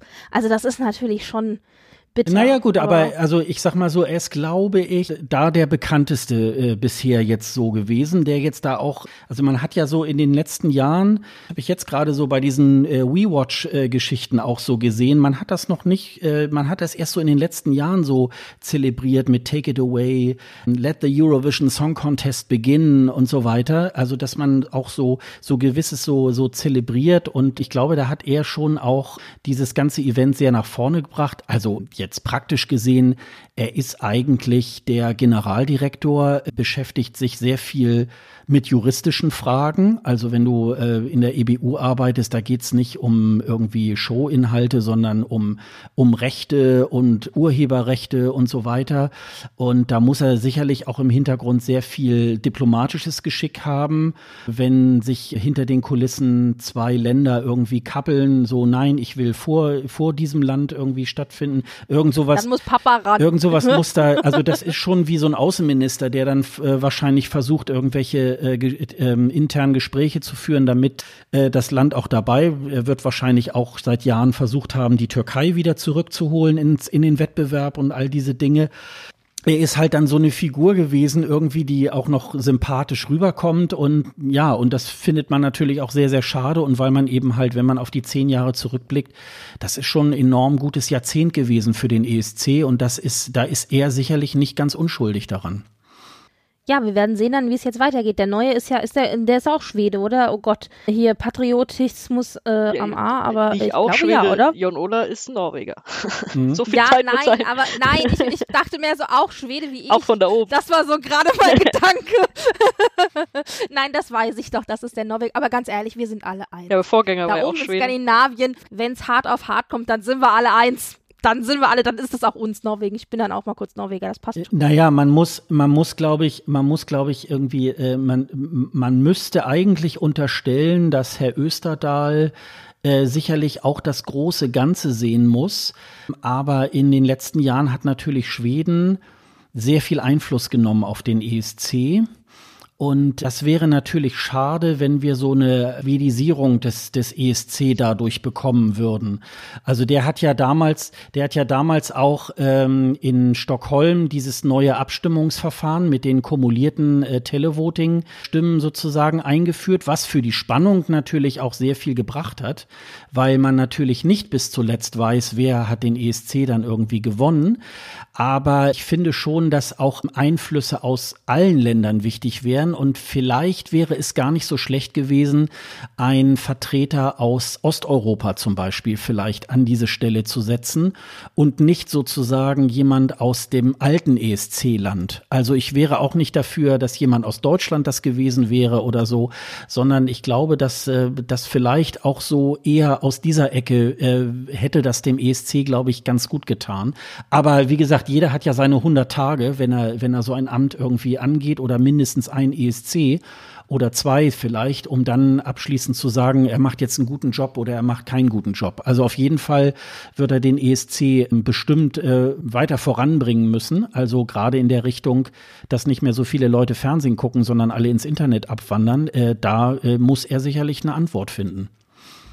Naja, es ist halt auch schwierig. Also, wenn du jetzt von der Schwedisierung redest, also das Problem ist ja auch, oder, also ja, völlig richtig, sehe ich ähnlich wie du. Auf der anderen Seite, was dem Ganzen nicht schaden könnte, und ich finde, das ist halt mit Deutschland immer so schwierig, die Skandinavier an sich, nicht nur die Schweden, auch die Norweger und die Dänen und so weiter, aber von Schweden kann ich es halt jetzt sagen, weil ich das ja, weil ich da so ein bisschen mehr drinne bin. Die sind natürlich extrem begeistert, was den ESC angeht. Sehr viel begeisterter als Deutschland und da zieht sich das durch alle Schichten. Also da gehen dann auch Familien mit ihren Kindern äh, zu so einem zu so einem Vorentscheid oder zu so einem Konzert oder was auch immer. Und da ist es zum Beispiel auch völlig normal, diese Vorentscheide haben da ja eine ganz andere Dimension. Die haben ja mehrere Konzerte und so weiter. Und dann, dann gibt es da noch Unterausscheidungen äh, und am Ende eine Hauptausscheidung und so weiter. Aber da ist es auch zum Beispiel überhaupt gar kein Problem, dass da sowohl gestandene, etablierte Künstler antreten aus allen Genres, äh, in allen Altersklassen. Also da steht dann dann der 80-jährige Chansonsänger neben der 50-jährigen Schlagersängerin, die ihren letzten großen Hit in den 50ern hatte, neben dem neuen jungen Küken, das 16 ist und hier einen, äh, keine Ahnung, Spiegelbustiers trägt, ja. Also du hast da durch die Bank weg echt von allem für alle irgendwas. Und da ist es auch überhaupt kein Problem zu sagen, ja, dann trete ich halt im nächsten Jahr wieder an. Das ist ja auch sowas in Deutschland, wenn du einmal angetreten bist und verloren hast, dann wag dich wiederzukommen und nochmal neu anzutreten. Das geht ja gar nicht. Also das sind so Sachen, das finde ich so schade, dass das in Deutschland irgendwie doch immer noch so ein bisschen verpönt ist und so alles so ein bisschen schlechten Ruf hat oder anrüchig ist, auch wenn es besser geworden ist, finde ich, in den letzten Jahrzehnten, 10, 20 Jahren. Aber das ist überhaupt nicht vergleichbar mit, mit, äh, mit der Begeisterung, mit der sowas im skandinavischen Raum aufgenommen wird. Und ich finde, mehr davon würde ich mir ein bisschen so generell für den ESC wünschen. Aber das hat natürlich jetzt nichts mit Politik, Technik etc. zu tun. Das ist schon richtig. Ja, wobei man muss schon sagen, das war mal in Deutschland so, ne? Also früher in den 80er Jahren, da sind ja, die 70er und 80er, da sind ja, die ja. da sind die äh, Schlagersänger, die ich meine Katja Epstein ist mehrfach irgendwie angetreten und so, äh, da war das irgendwie ganz normal, ne? Das ist äh, Da war es aber fast auch ausschließlich Schlager, muss man ja auch ja, sagen. aber die, Also, äh, die Künstler ähm, sind da auch immer wieder angetreten. Also das ist leider verloren gegangen in den letzten ja, 20 Jahren oder so. Äh, Das hat ja verschiedene Gründe. Das hat ein bisschen auch was mit der gesamten Öffentlichkeit zu tun, die das dann gleich so als äh, eine Schande ansehen. Also ich, es kommt ja immer ganz drauf an, wenn wir Deutschen, finde ich, immer einen guten Song irgendwie liefern. Da ist ja Texas Lightning zum Beispiel irgendwie ein gutes Beispiel. Die haben nicht so eine tolle das verstehe ich bis heute die nicht. haben nicht so eine tolle äh, Platzierung irgendwie gemacht. Aber äh, gut, dann muss man auch sagen, ja, aber wir könnten, konnten dazu stehen. Also, äh, und Melodiefestivalen, da bin ich ja auch immer so der Meinung, das gibt es ja auch schon Jahrzehnte. Und so ein Showkonzept, das muss man auch erstmal über ganz, ganz lange Jahre muss man das entwickeln. Und ich glaube, leider hat man die Zeit heute beim Fernsehen nicht mehr dazu. Da ist dann irgendwie, oh, die Einschaltquote ist um 500.000 Zuschauer irgendwie gegenüber dem Vorjahr irgendwie gefallen. Da müssen wir ja jetzt wieder was ganz anderes machen. Und das ist eben halt leider dann immer der Fehler, statt mal so ein bisschen dabei zu bleiben. Das ist halt so, also klar, also wenn ich es mir Melodiefestivalen irgendwie ansehe, äh, so von der Präsentation und von der und vom Unterhaltungswert, finde ich super. Musikalisch finde ich es jetzt äh, nicht unbedingt jetzt so Das vielfältig. ist alles sehr ähnlich. ja. Das ist schon richtig. Ja, ja, ja, das stimmt auf jeden Fall. Da kann man dann auch wieder diskutieren, aber so grundsätzlich, natürlich muss man dann auch sagen, in Skandinavien ist es auch noch so ein bisschen andere Mentalität, weil da ist so diese Allsongs-Mentalität, die gibt's in Deutschland nicht. Da ist es normal, dass man zum Beispiel auch im Alltag, wenn man zusammenkommt, generell einfach mal zusammen singt. Das gibt's in Deutschland ja nicht. Ja. Und deswegen glaube ich, ist diese Durchlässigkeit auch was Genre, Altersklassen und Sänger angeht, vielleicht doch irgendwie ein bisschen höher. Also generell in Skandinavien. Aber äh, ja, naja. Also wir werden sehen. Wir werden ihm, ihm, wir werden dem neuen Generaldirektor, Regisseur, was auch immer er jetzt da alles noch für Hüte aufhat, werden, werden wir eine Chance geben. Dann gucken wir mal. Ich meine, der hat jetzt auch keinen leichten Einstieg, muss man ja wirklich so sagen dann äh, kann er sich gleich mal etablieren. Dann äh, sind die restlichen Jahre, wenn er dann da bleiben sollte, ein Klacks gegen seinen Start. ja. Ja. Gab es denn jetzt noch irgendwelche äh, Acts oder irgendwas? Die, ich habe ich jetzt eben schon mal gefragt. Ich habe gerade Déjà-vu. Gab es noch irgendwas, was wir vergessen haben, was ihr noch sagen wollt, wo ihr noch sagt, Mensch, aus diesem Jahr, das ist noch mal eine, ein Act oder ein Song oder eine Show, die ich noch mal zur Sprache bringen will, was mir noch irgendwie wichtig ist? Haben wir noch was vergessen? Ich gehe gerade alles nochmal innerlich durch. gedanklich, wen gab es da noch? Also äh, vielleicht muss ich sagen, und das war eigentlich auch schon, mal, schon meine Meinung am 9. März, als sozusagen die Deadline war, ich finde schon, dass es dieses Jahr ein guter Jahrgang war. Man hat schon, im Grunde hat jeder ESC-Jahrgang locker immer mal so fünf, sechs Songs so gerade ebenso, wo man sagt, hm, sind ganz gut irgendwie. Also mir zum Beispiel so nicht unbedingt der, der Jahrgang 2019 so wahnsinnig toll gefallen. Da waren ein paar dabei, aber das finde ich umso mehr schade. Ich finde diesen Jahrgang 2020 finde ich auch äh, sehr, also ich sag deswegen schon im März, weil da hat man natürlich noch nicht so diese äh, hört man sie noch nicht so in dieser Dauerschleife. Und da muss ich sagen, da gibt's ganz wenige Songs, wo ich jetzt so sage, boah, das ist aber irgendwie absoluter Müll. Die sind eigentlich alle ganz gut produziert. Da sind ein paar dabei, wo ich so sage, na gut, das finde ich so doll. Aber das muss ich schon sagen, dass die, dass dieser Jahrgang mir sehr, sehr gut gefallen hat. Das äh, habe ich auch nicht jedes Jahr. Das ist zum Beispiel was, das kann ich nicht sagen, bevor ich bei dieser Show war. Mhm. Und dann vielleicht ja, noch ein paar Jahre Abstand von der Studioversion, ne? Mhm. Ja, ja, klar, klar. Aber das, dafür, dafür ist es dann für mich zu schwierig zu vergleichen mit anderen Jahren, in denen ich nicht nur die Studioversion hatte. Mhm. Es ist aber natürlich auch spannend zu sehen, wie viel doch tatsächlich dieses Live-Event ausmacht. Das hätte man vielleicht, bevor das jetzt ausgefallen ist, auch nicht gedacht, dass es wirklich so viel ausmacht. Weil man ja immer sagt, ja, die Songs sind ja schon da und überhaupt und sowieso. Aber das ist dann echt nochmal was anderes, wenn du dann das große Finale hast, ja. Und wie gesagt, ihr habt es ja auch schon gesagt, man weiß nie, was dann noch an Überraschung kommt. Ob der Mensch einen guten Tag hat, wie es Publikum drauf ist, ob die nochmal gepusht werden. Also das ist ja so viel, was da noch eine Rolle spielt, ja. Ja gut, das, äh, das, das wusste man aber auch schon vorher. Also das, das. Mir war das irgendwie nicht so klar, dass das wirklich so viel ist, ja. weil man denkt ja immer, also ich meine, natürlich, die Show an sich ist ja auch das, was mich so interessiert, also dafür ist es klar. Aber auch für die Musik an sich, weißt du? Also, weil man denkt sich ja, die Songs sind ja sowieso schon da. Also der Rest ist quasi nur noch Beigabe und äh, hoffentlich eine nette Show. Aber dass es dann doch so wahnsinnig viel ausmacht, das fand ich jetzt irgendwie doch ein bisschen. Ja, gut, das sagen die Nostalgiker, ne? Die so sagen, mh, hm, der, der Song ist, ist das Wichtige und äh, das hat vielleicht in den 50er, 60er Jahren auch so gestimmt weil dann ist der Sänger rausgekommen, hat sich an den Mikrofonständer gestellt, sein Lied getrellert und ist dann ja. wieder weggegangen. Und an der Seite hat dann irgendwie noch das Orchester irgendwie gespielt. Und ja, da, da spielte dann der Song auch wirklich eine Rolle. Vielleicht hat man sich noch ein bisschen verkleidet, aber das war's dann auch. Das ist ja seit ja, sind ja jetzt auch schon gut 20 Jahre, äh, ist der ESC ja wirklich also wie so ein Sportevent mit, mit fahnenschwenkenden Fans und so weiter. Man kann auf der Bühne heute mit LED, mit Licht, mit Pyro, kann man sehr viel machen. Und es kommt immer ganz drauf an, wie stark man an welcher Stellschraube irgendwie dreht. Man kann ja auch so einen Auftritt sehr schnell überdrehen. Was da passiert, insbesondere weil der Sänger bis heute und hoffentlich auch noch ganz, ganz lange bis in die Zukunft live singen muss und auch die Background-Sänger live singen müssen, ist da natürlich immer noch so diese, ja, diese Unsicherheit, na, wird er oder sie es dann wirklich stimmlich so auf der Bühne irgendwie schaffen? das ist natürlich, ich würde mal sagen, so wie wir jetzt den Jahrgang kennen, ist es, macht es vielleicht 20, 30 Prozent von dem aus, was nachher auf der Bühne hätte stattgefunden und was man dann zu bewerten gehabt hätte. Ne? Wobei, du hast ja jetzt gesagt, man kann schnell überdrehen. Also ich muss zum Beispiel auch sagen, 2019 fand ich einen extrem langweiligen ESC vom Zirkusstandpunkt aus gesehen. Also wir hatten wenige verrückte Auftritte oder mal irgendwie, ich meine, wir haben ja beim ESC schon alles gesehen, ob das Hamsterräder sind, den riesengroß oder aber Leute, die mit sich selber Duets singen oder ach, was weiß ich, halbnackt, Kunstkleid, Wasserfälle, also wir hatten ja echt schon alles, ja.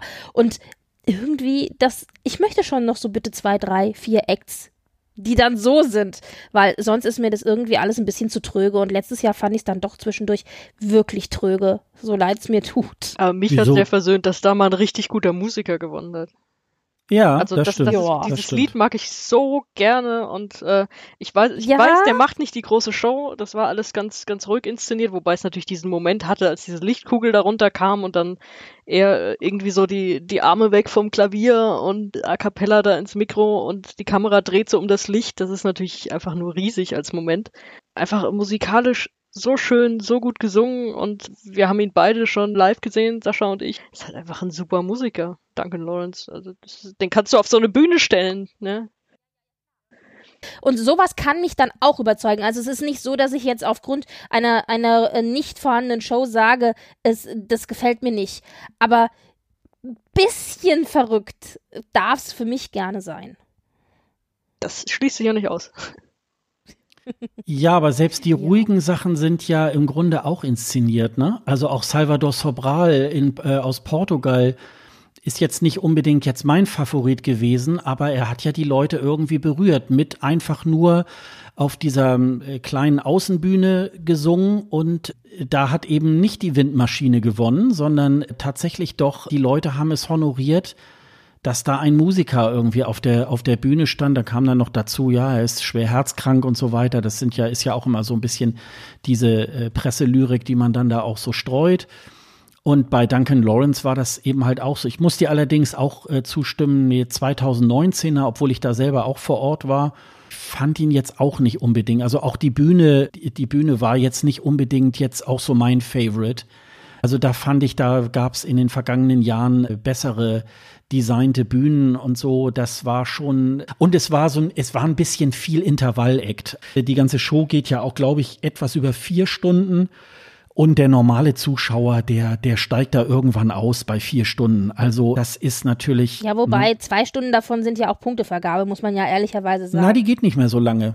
Die, die ist nicht mehr so lange die. Ach, das ist ja doch alte Erinnerung aus den 80ern. Ja, ja, genau. Aber ja, doch, das war, okay, das war mal eine Zeit lang. Anderthalb das, so lange ist das, glaube ich, glaube so in den 2000ern war das ja auch noch so, ne?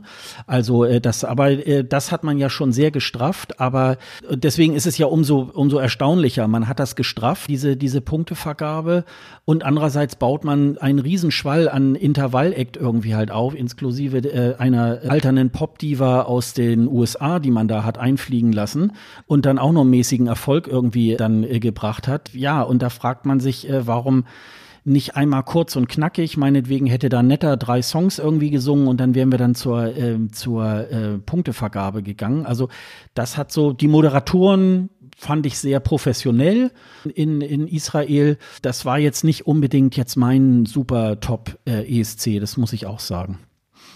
Dann ist natürlich auch die Frage, ich meine, ich gebe zu, ich müsste mir das jetzt alles nochmal angucken, um so in der Vergangenheit zu schauen. Aber war nicht der, also gemeinhin, schlechthin, äh, sagt man doch immer, der beste Intervall-Act war Riverdance, oder sagt man es nicht so? Und der war ja auch nicht so wahnsinnig lang. Der hat halt damals so ein, wie sagt man, so ein, so Sweet Spot getroffen und wurde dann ja auch super bekannt. Aber ja, naja. Ja, Charlie Rivel war auch schon mal Internet äh, Intervall-Act, also insofern. Ach echt, okay, aber wann, wann äh, war das glaub, denn? 72 war das, glaube ich. Ja, genau, ja. Es, muss früh, es muss früh gewesen ja. sein. Ja. ja, ja, klar. Naja, beste, beste Intervallnummer ist ja eigentlich Love, Love, Peace, Peace. Und ja, ja genau. genau. das ist natürlich auch genau. ein Intervalleck, der Spaß gemacht hat. Ja, das stimmt schon. Aber ja, auch nur einer von mehreren dann in dem Fall natürlich. Ja, und da muss man natürlich tatsächlich auch eine Lanze brechen, auch für die Schweden. Also äh, solche Sachen, das können die natürlich wirklich ganz gut. Es hat ein bisschen was, ich sage immer so, von Musik ist Trumpf irgendwie dann manchmal so äh, diese, diese Sachen, aber es ist schon lustig. Also die schaffen es auch bei Melodie Melodiefestivalen immer so Sachen dann zu machen. Oder Linda Woodruff war doch irgendwie auch genial. Nur alleine schon, wo das, wo das in Malmö war und dann, ja, ich bin hier in Malmö und dann, nee, Moment, Sie sind hier in Kopenhagen. Äh, wie jetzt, ne? Also, scheiß Navi und dann ist sie erstmal. Alles gleich. Ist, ist sie erstmal wieder über die Brücke gefahren, um dann irgendwie nach Malmö zu kommen und so. Und das ist schon irgendwie, oder äh, in Baku, ne? Und das ist schon irgendwie ganz, ganz witzig. Also, da gibt schon noch, da gibt schon noch ein paar paar mehr Intervall-Acts. Aber wie gesagt, das ist immer so, die, die Dosierung ist dann auch immer entscheidend. Ne? Naja, also wir werden jetzt dann sehen, wie es nächstes Jahr weitergeht. Also ich denke, es wird auf jeden Fall nächstes Jahr stattfinden. Die Frage ist halt, wie. Ich meine, bei größtem Pech tatsächlich ohne Publikum, wobei ich mir das nicht vorstellen kann.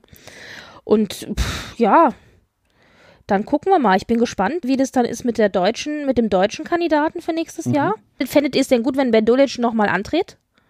Für nächstes Jahr? Klares Ja. Okay. Mhm. Also dem Jungen noch mal eine Chance geben. Auf jeden Fall. Ja, also wie gesagt, wir, wir beide rätseln ja auch irgendwie, äh, was das jetzt ist, dass der NDR sich da nicht, nicht äußert, weil ganz viele Länder haben im Grunde schon gleich nach der Absage schon gesagt, ja, unser Vertreter wird aber nächstes Jahr auch wieder antreten. Manche haben jetzt nachgezogen und wir haben alle jetzt ganz gespannt auf diese ARD-Sendung mit, mit Barbara Schöneberger gewartet, dass es dann heißt nach dem Auftritt, ja, und Ben ist auch 2021 irgendwie halt dabei. Ich habe äh, gestern noch mal gerade nachgehört, das ESC-Update äh, mit Thomas Mohr auf NDR Blue. Und da hatte er dann auch äh, Thomas Schreiber, Unterhaltungskoordinator, und der ist ja für Deutschland beim ESC irgendwie zuständig. Und der äußert. Entschuldige bitte, der hat wirklich als Titel Unterhaltungskoordinator. Ja, ja, weil die, weil, weil der NDR. Für die ganze ARD. Ja, ja, weil der, weil der NDR ist für ähm, Information und Unterhaltung zuständig, also sprich für auch für den ESC und der muss sozusagen alle Unterhaltungssendungen koordinieren, die irgendwo in der ARD stattfinden. Ja, aber ist das nicht geil? So was bist du vom Beruf? Ich bin Ja. Unterhaltungskoordinator. Ja. Das, Das klingt ist halt ein von sehr geil. super deutsches Wort auf jeden Fall. Ja, genau. genau. Und naja, und der hat äh, sich da auch so zu geäußert und sagte dann im Interview mit Thomas Mohr, ja, wir können uns auch gut vorstellen, Ben Dolic wieder antreten zu lassen 2021. Also irgendwas muss da ja sein. Wir haben ihn ja auch bei der Songpräsentation interviewt. Und da hat er uns dann auch äh, erklärt, warum das mitunter manchmal so lange gedauert hat, äh, jetzt mit der, mit der äh, Bekanntgabe, was sie denn jetzt nun machen sollen. Es musste schlicht und ergreifend einfach nochmal durch den Rundfunkrat. Also es ist einfach auch ganz viel so Behörde, wo nochmal, da nochmal die Intendanten gefragt werden müssen und hier nochmal die Leute und da nochmal, äh, damit es irgendwie jetzt intern keinen Ärger gibt. Und irgendwas ist es noch, warum man sich nicht für ihn irgendwie entscheidet. Also bis hin zu, wo ich so fast rausgehört habe, naja, vielleicht überlegt selbst Deutschland noch, ob sie überhaupt nächstes Jahr daran teilnehmen wollen und dafür überhaupt Kohle Ah. ähm, nehmen, weil der NDR muss unter anderem 300 Millionen Euro einsparen. Ja, aber doch, also, aber, also auch als Nicht-Fan würde ich sagen, der ESC ist die falsche Quelle. Ja, das ist, äh, Aber, ist ja. aber genauso ein Etat, der ähm, auch verwaltet werden muss. Und da wird sicherlich an der einen oder anderen Stelle sicherlich vielleicht auch geguckt. Gut, nun ist der ESC nicht nur eine NDR-Sache, sondern äh, eine Sache der ARD, wo der NDR sozusagen auch äh, die Federführung natürlich irgendwie hat. Und das ist natürlich jetzt auch noch die Frage, äh, ob es da intern auch Überlegungen irgendwie, weil ich denke mal, es gibt ja mehrere Szenarien. Entweder so, ja, wir machen das so, wie wir es bisher kennen, oder wir machen das sowieso irgendwie verschoben, wir machen das irgendwo in einem Studio, oder wir machen es nur mit halb so vielen Leuten. Ich sag mal, diese Dinge werden ja durchgespielt. Und selbst dieses Jahr ist ja schon auch ordentlich Geld verbrannt worden, weil dieses Ding einfach jetzt abgesagt worden ist. Ne? Ja, das ist interessant. Ähm, ich kann es nicht so ganz nachvollziehen, warum man das nicht transparent macht, aber das hat mitunter manchmal mit diesen, mit diesen äh, behördlichen Vorgängen zu tun, wahrscheinlich. Schwierig. Vor allen Dingen, wenn man dann halt so als Außenstehender davor sitzt und sagt, ich kann es nicht nachvollziehen. Ich muss dazu aber auch sagen, dass ich zum Beispiel, ich erwarte von einer ARD, die das seit über 50 Jahren macht und die das eigentlich weiß. Es ist ja auch nicht so, als käme der ESC jedes Jahr überraschend irgendwie aufs Neue plötzlich, sondern der, da weiß man ja im Jahr davor, das ist im Mai nächsten Jahres zu diesem Datum dass die das nicht hinkriegen, das besser zu organisieren. Das erwarte ich dann aber auch von so einer großen Institution, ja. Also, und ich finde auch nicht, dass das zu viel erwartet ist, aber offensichtlich ist es es ja.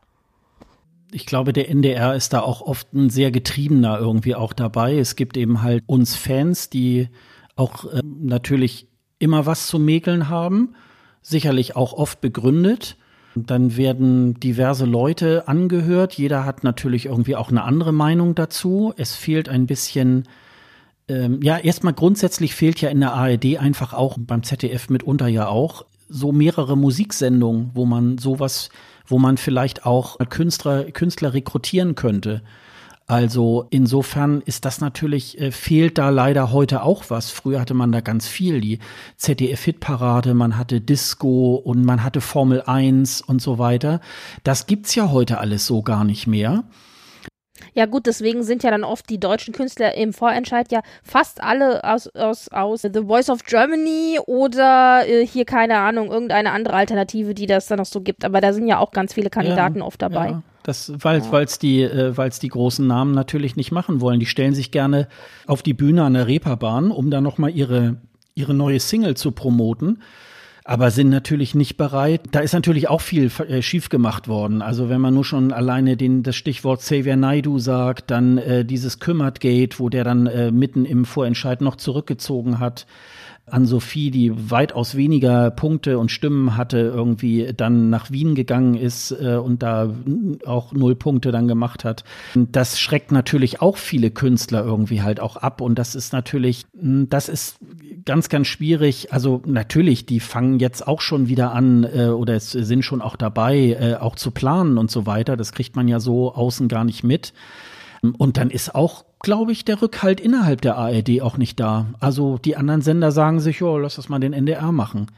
Also äh, die sagen dann, okay, äh, dass der und der das machen soll oder das Konzept soll dann für so einen Vorentscheid stattfinden, aber mehr, äh, mehr ist dann da halt auch nicht. Ne? Also das ähm, schwierig.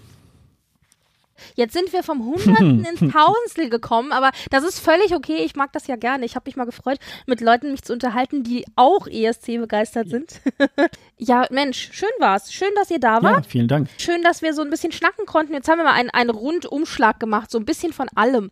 Wenn die Leute denn jetzt sagen, okay, Mensch, fand ich spannend, möchte ich mehr von hören, wo können sie euch denn finden? Also am besten ist es, glaube ich, wenn äh, ihr auf escgreenroom.de gebt, da äh, könnt ihr sozusagen sozusagen auch alle Folgen euch nochmal anhören. Da gibt es auch die Shownotes, da gibt es auch die Kontaktdaten von Sonja und mir. Da könnt ihr auch äh, mit uns in Kontakt treten. Wir haben natürlich auch äh, den Green Room bei Facebook, Twitter, Instagram. Ja, vielleicht können wir ja noch mal ein bisschen Werbung in eigener Sache machen. Wir haben nämlich im Juni unsere 50. Sendung. Da machen wir das dann in einer Dreierkonstellation. Mit Dennis äh, Kranz habe ich das ja bis zur Ausgabe, ich glaube so 35 oder so, glaube ich, gemacht. Der ist ja letzten Sommer dann äh, ausgestiegen. Sonja ist ja seit Sommer äh, mit dabei und wir drei wollen uns dann nochmal über die Saison 2017, 18, 19 und 20 nochmal beugen und über den ESC im Allgemeinen, über diesen Podcast. Ja, und die Hörer, die uns vielleicht schon auch äh, verfolgen, ähm, die können uns, wenn sie wollen, uns mal auch einen kleinen Audiokommentar hinterlassen. Den spielen wir dann auch gerne in dieser 50. Sendung. Vielleicht äh, irgendwas, was Ihnen zum ESC einfällt oder zum äh, Podcast ESC Green Room. Da würden wir uns ganz groß freuen. Auch auf der Seite äh, findet ihr auch so einen Kontaktbutton.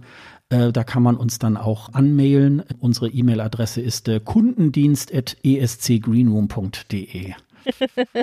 Was ja bei euch auch immer so ein Running Gag ist, aber ja, die ist so. Ja, genau. ja, genau. die gibt's wirklich. Ja, und das, äh, wie gesagt, und äh, da findet man alles. Und da gibt's auch so einen Subscribe-Button, dass man uns auch im äh, Podcatcher auch dann abonnieren kann und dann äh, dadurch verpasst ihr auch keine, keine Folge mehr von uns. Und könnt ihr, da könnt ihr dann noch mal reinhören. Ich habe schon von Hörern gehört, die gesagt haben, oh, ich äh, habe euch entdeckt und ich fange jetzt gerade von Folge 1 bis 2, 3, 4, 5 und so weiter an.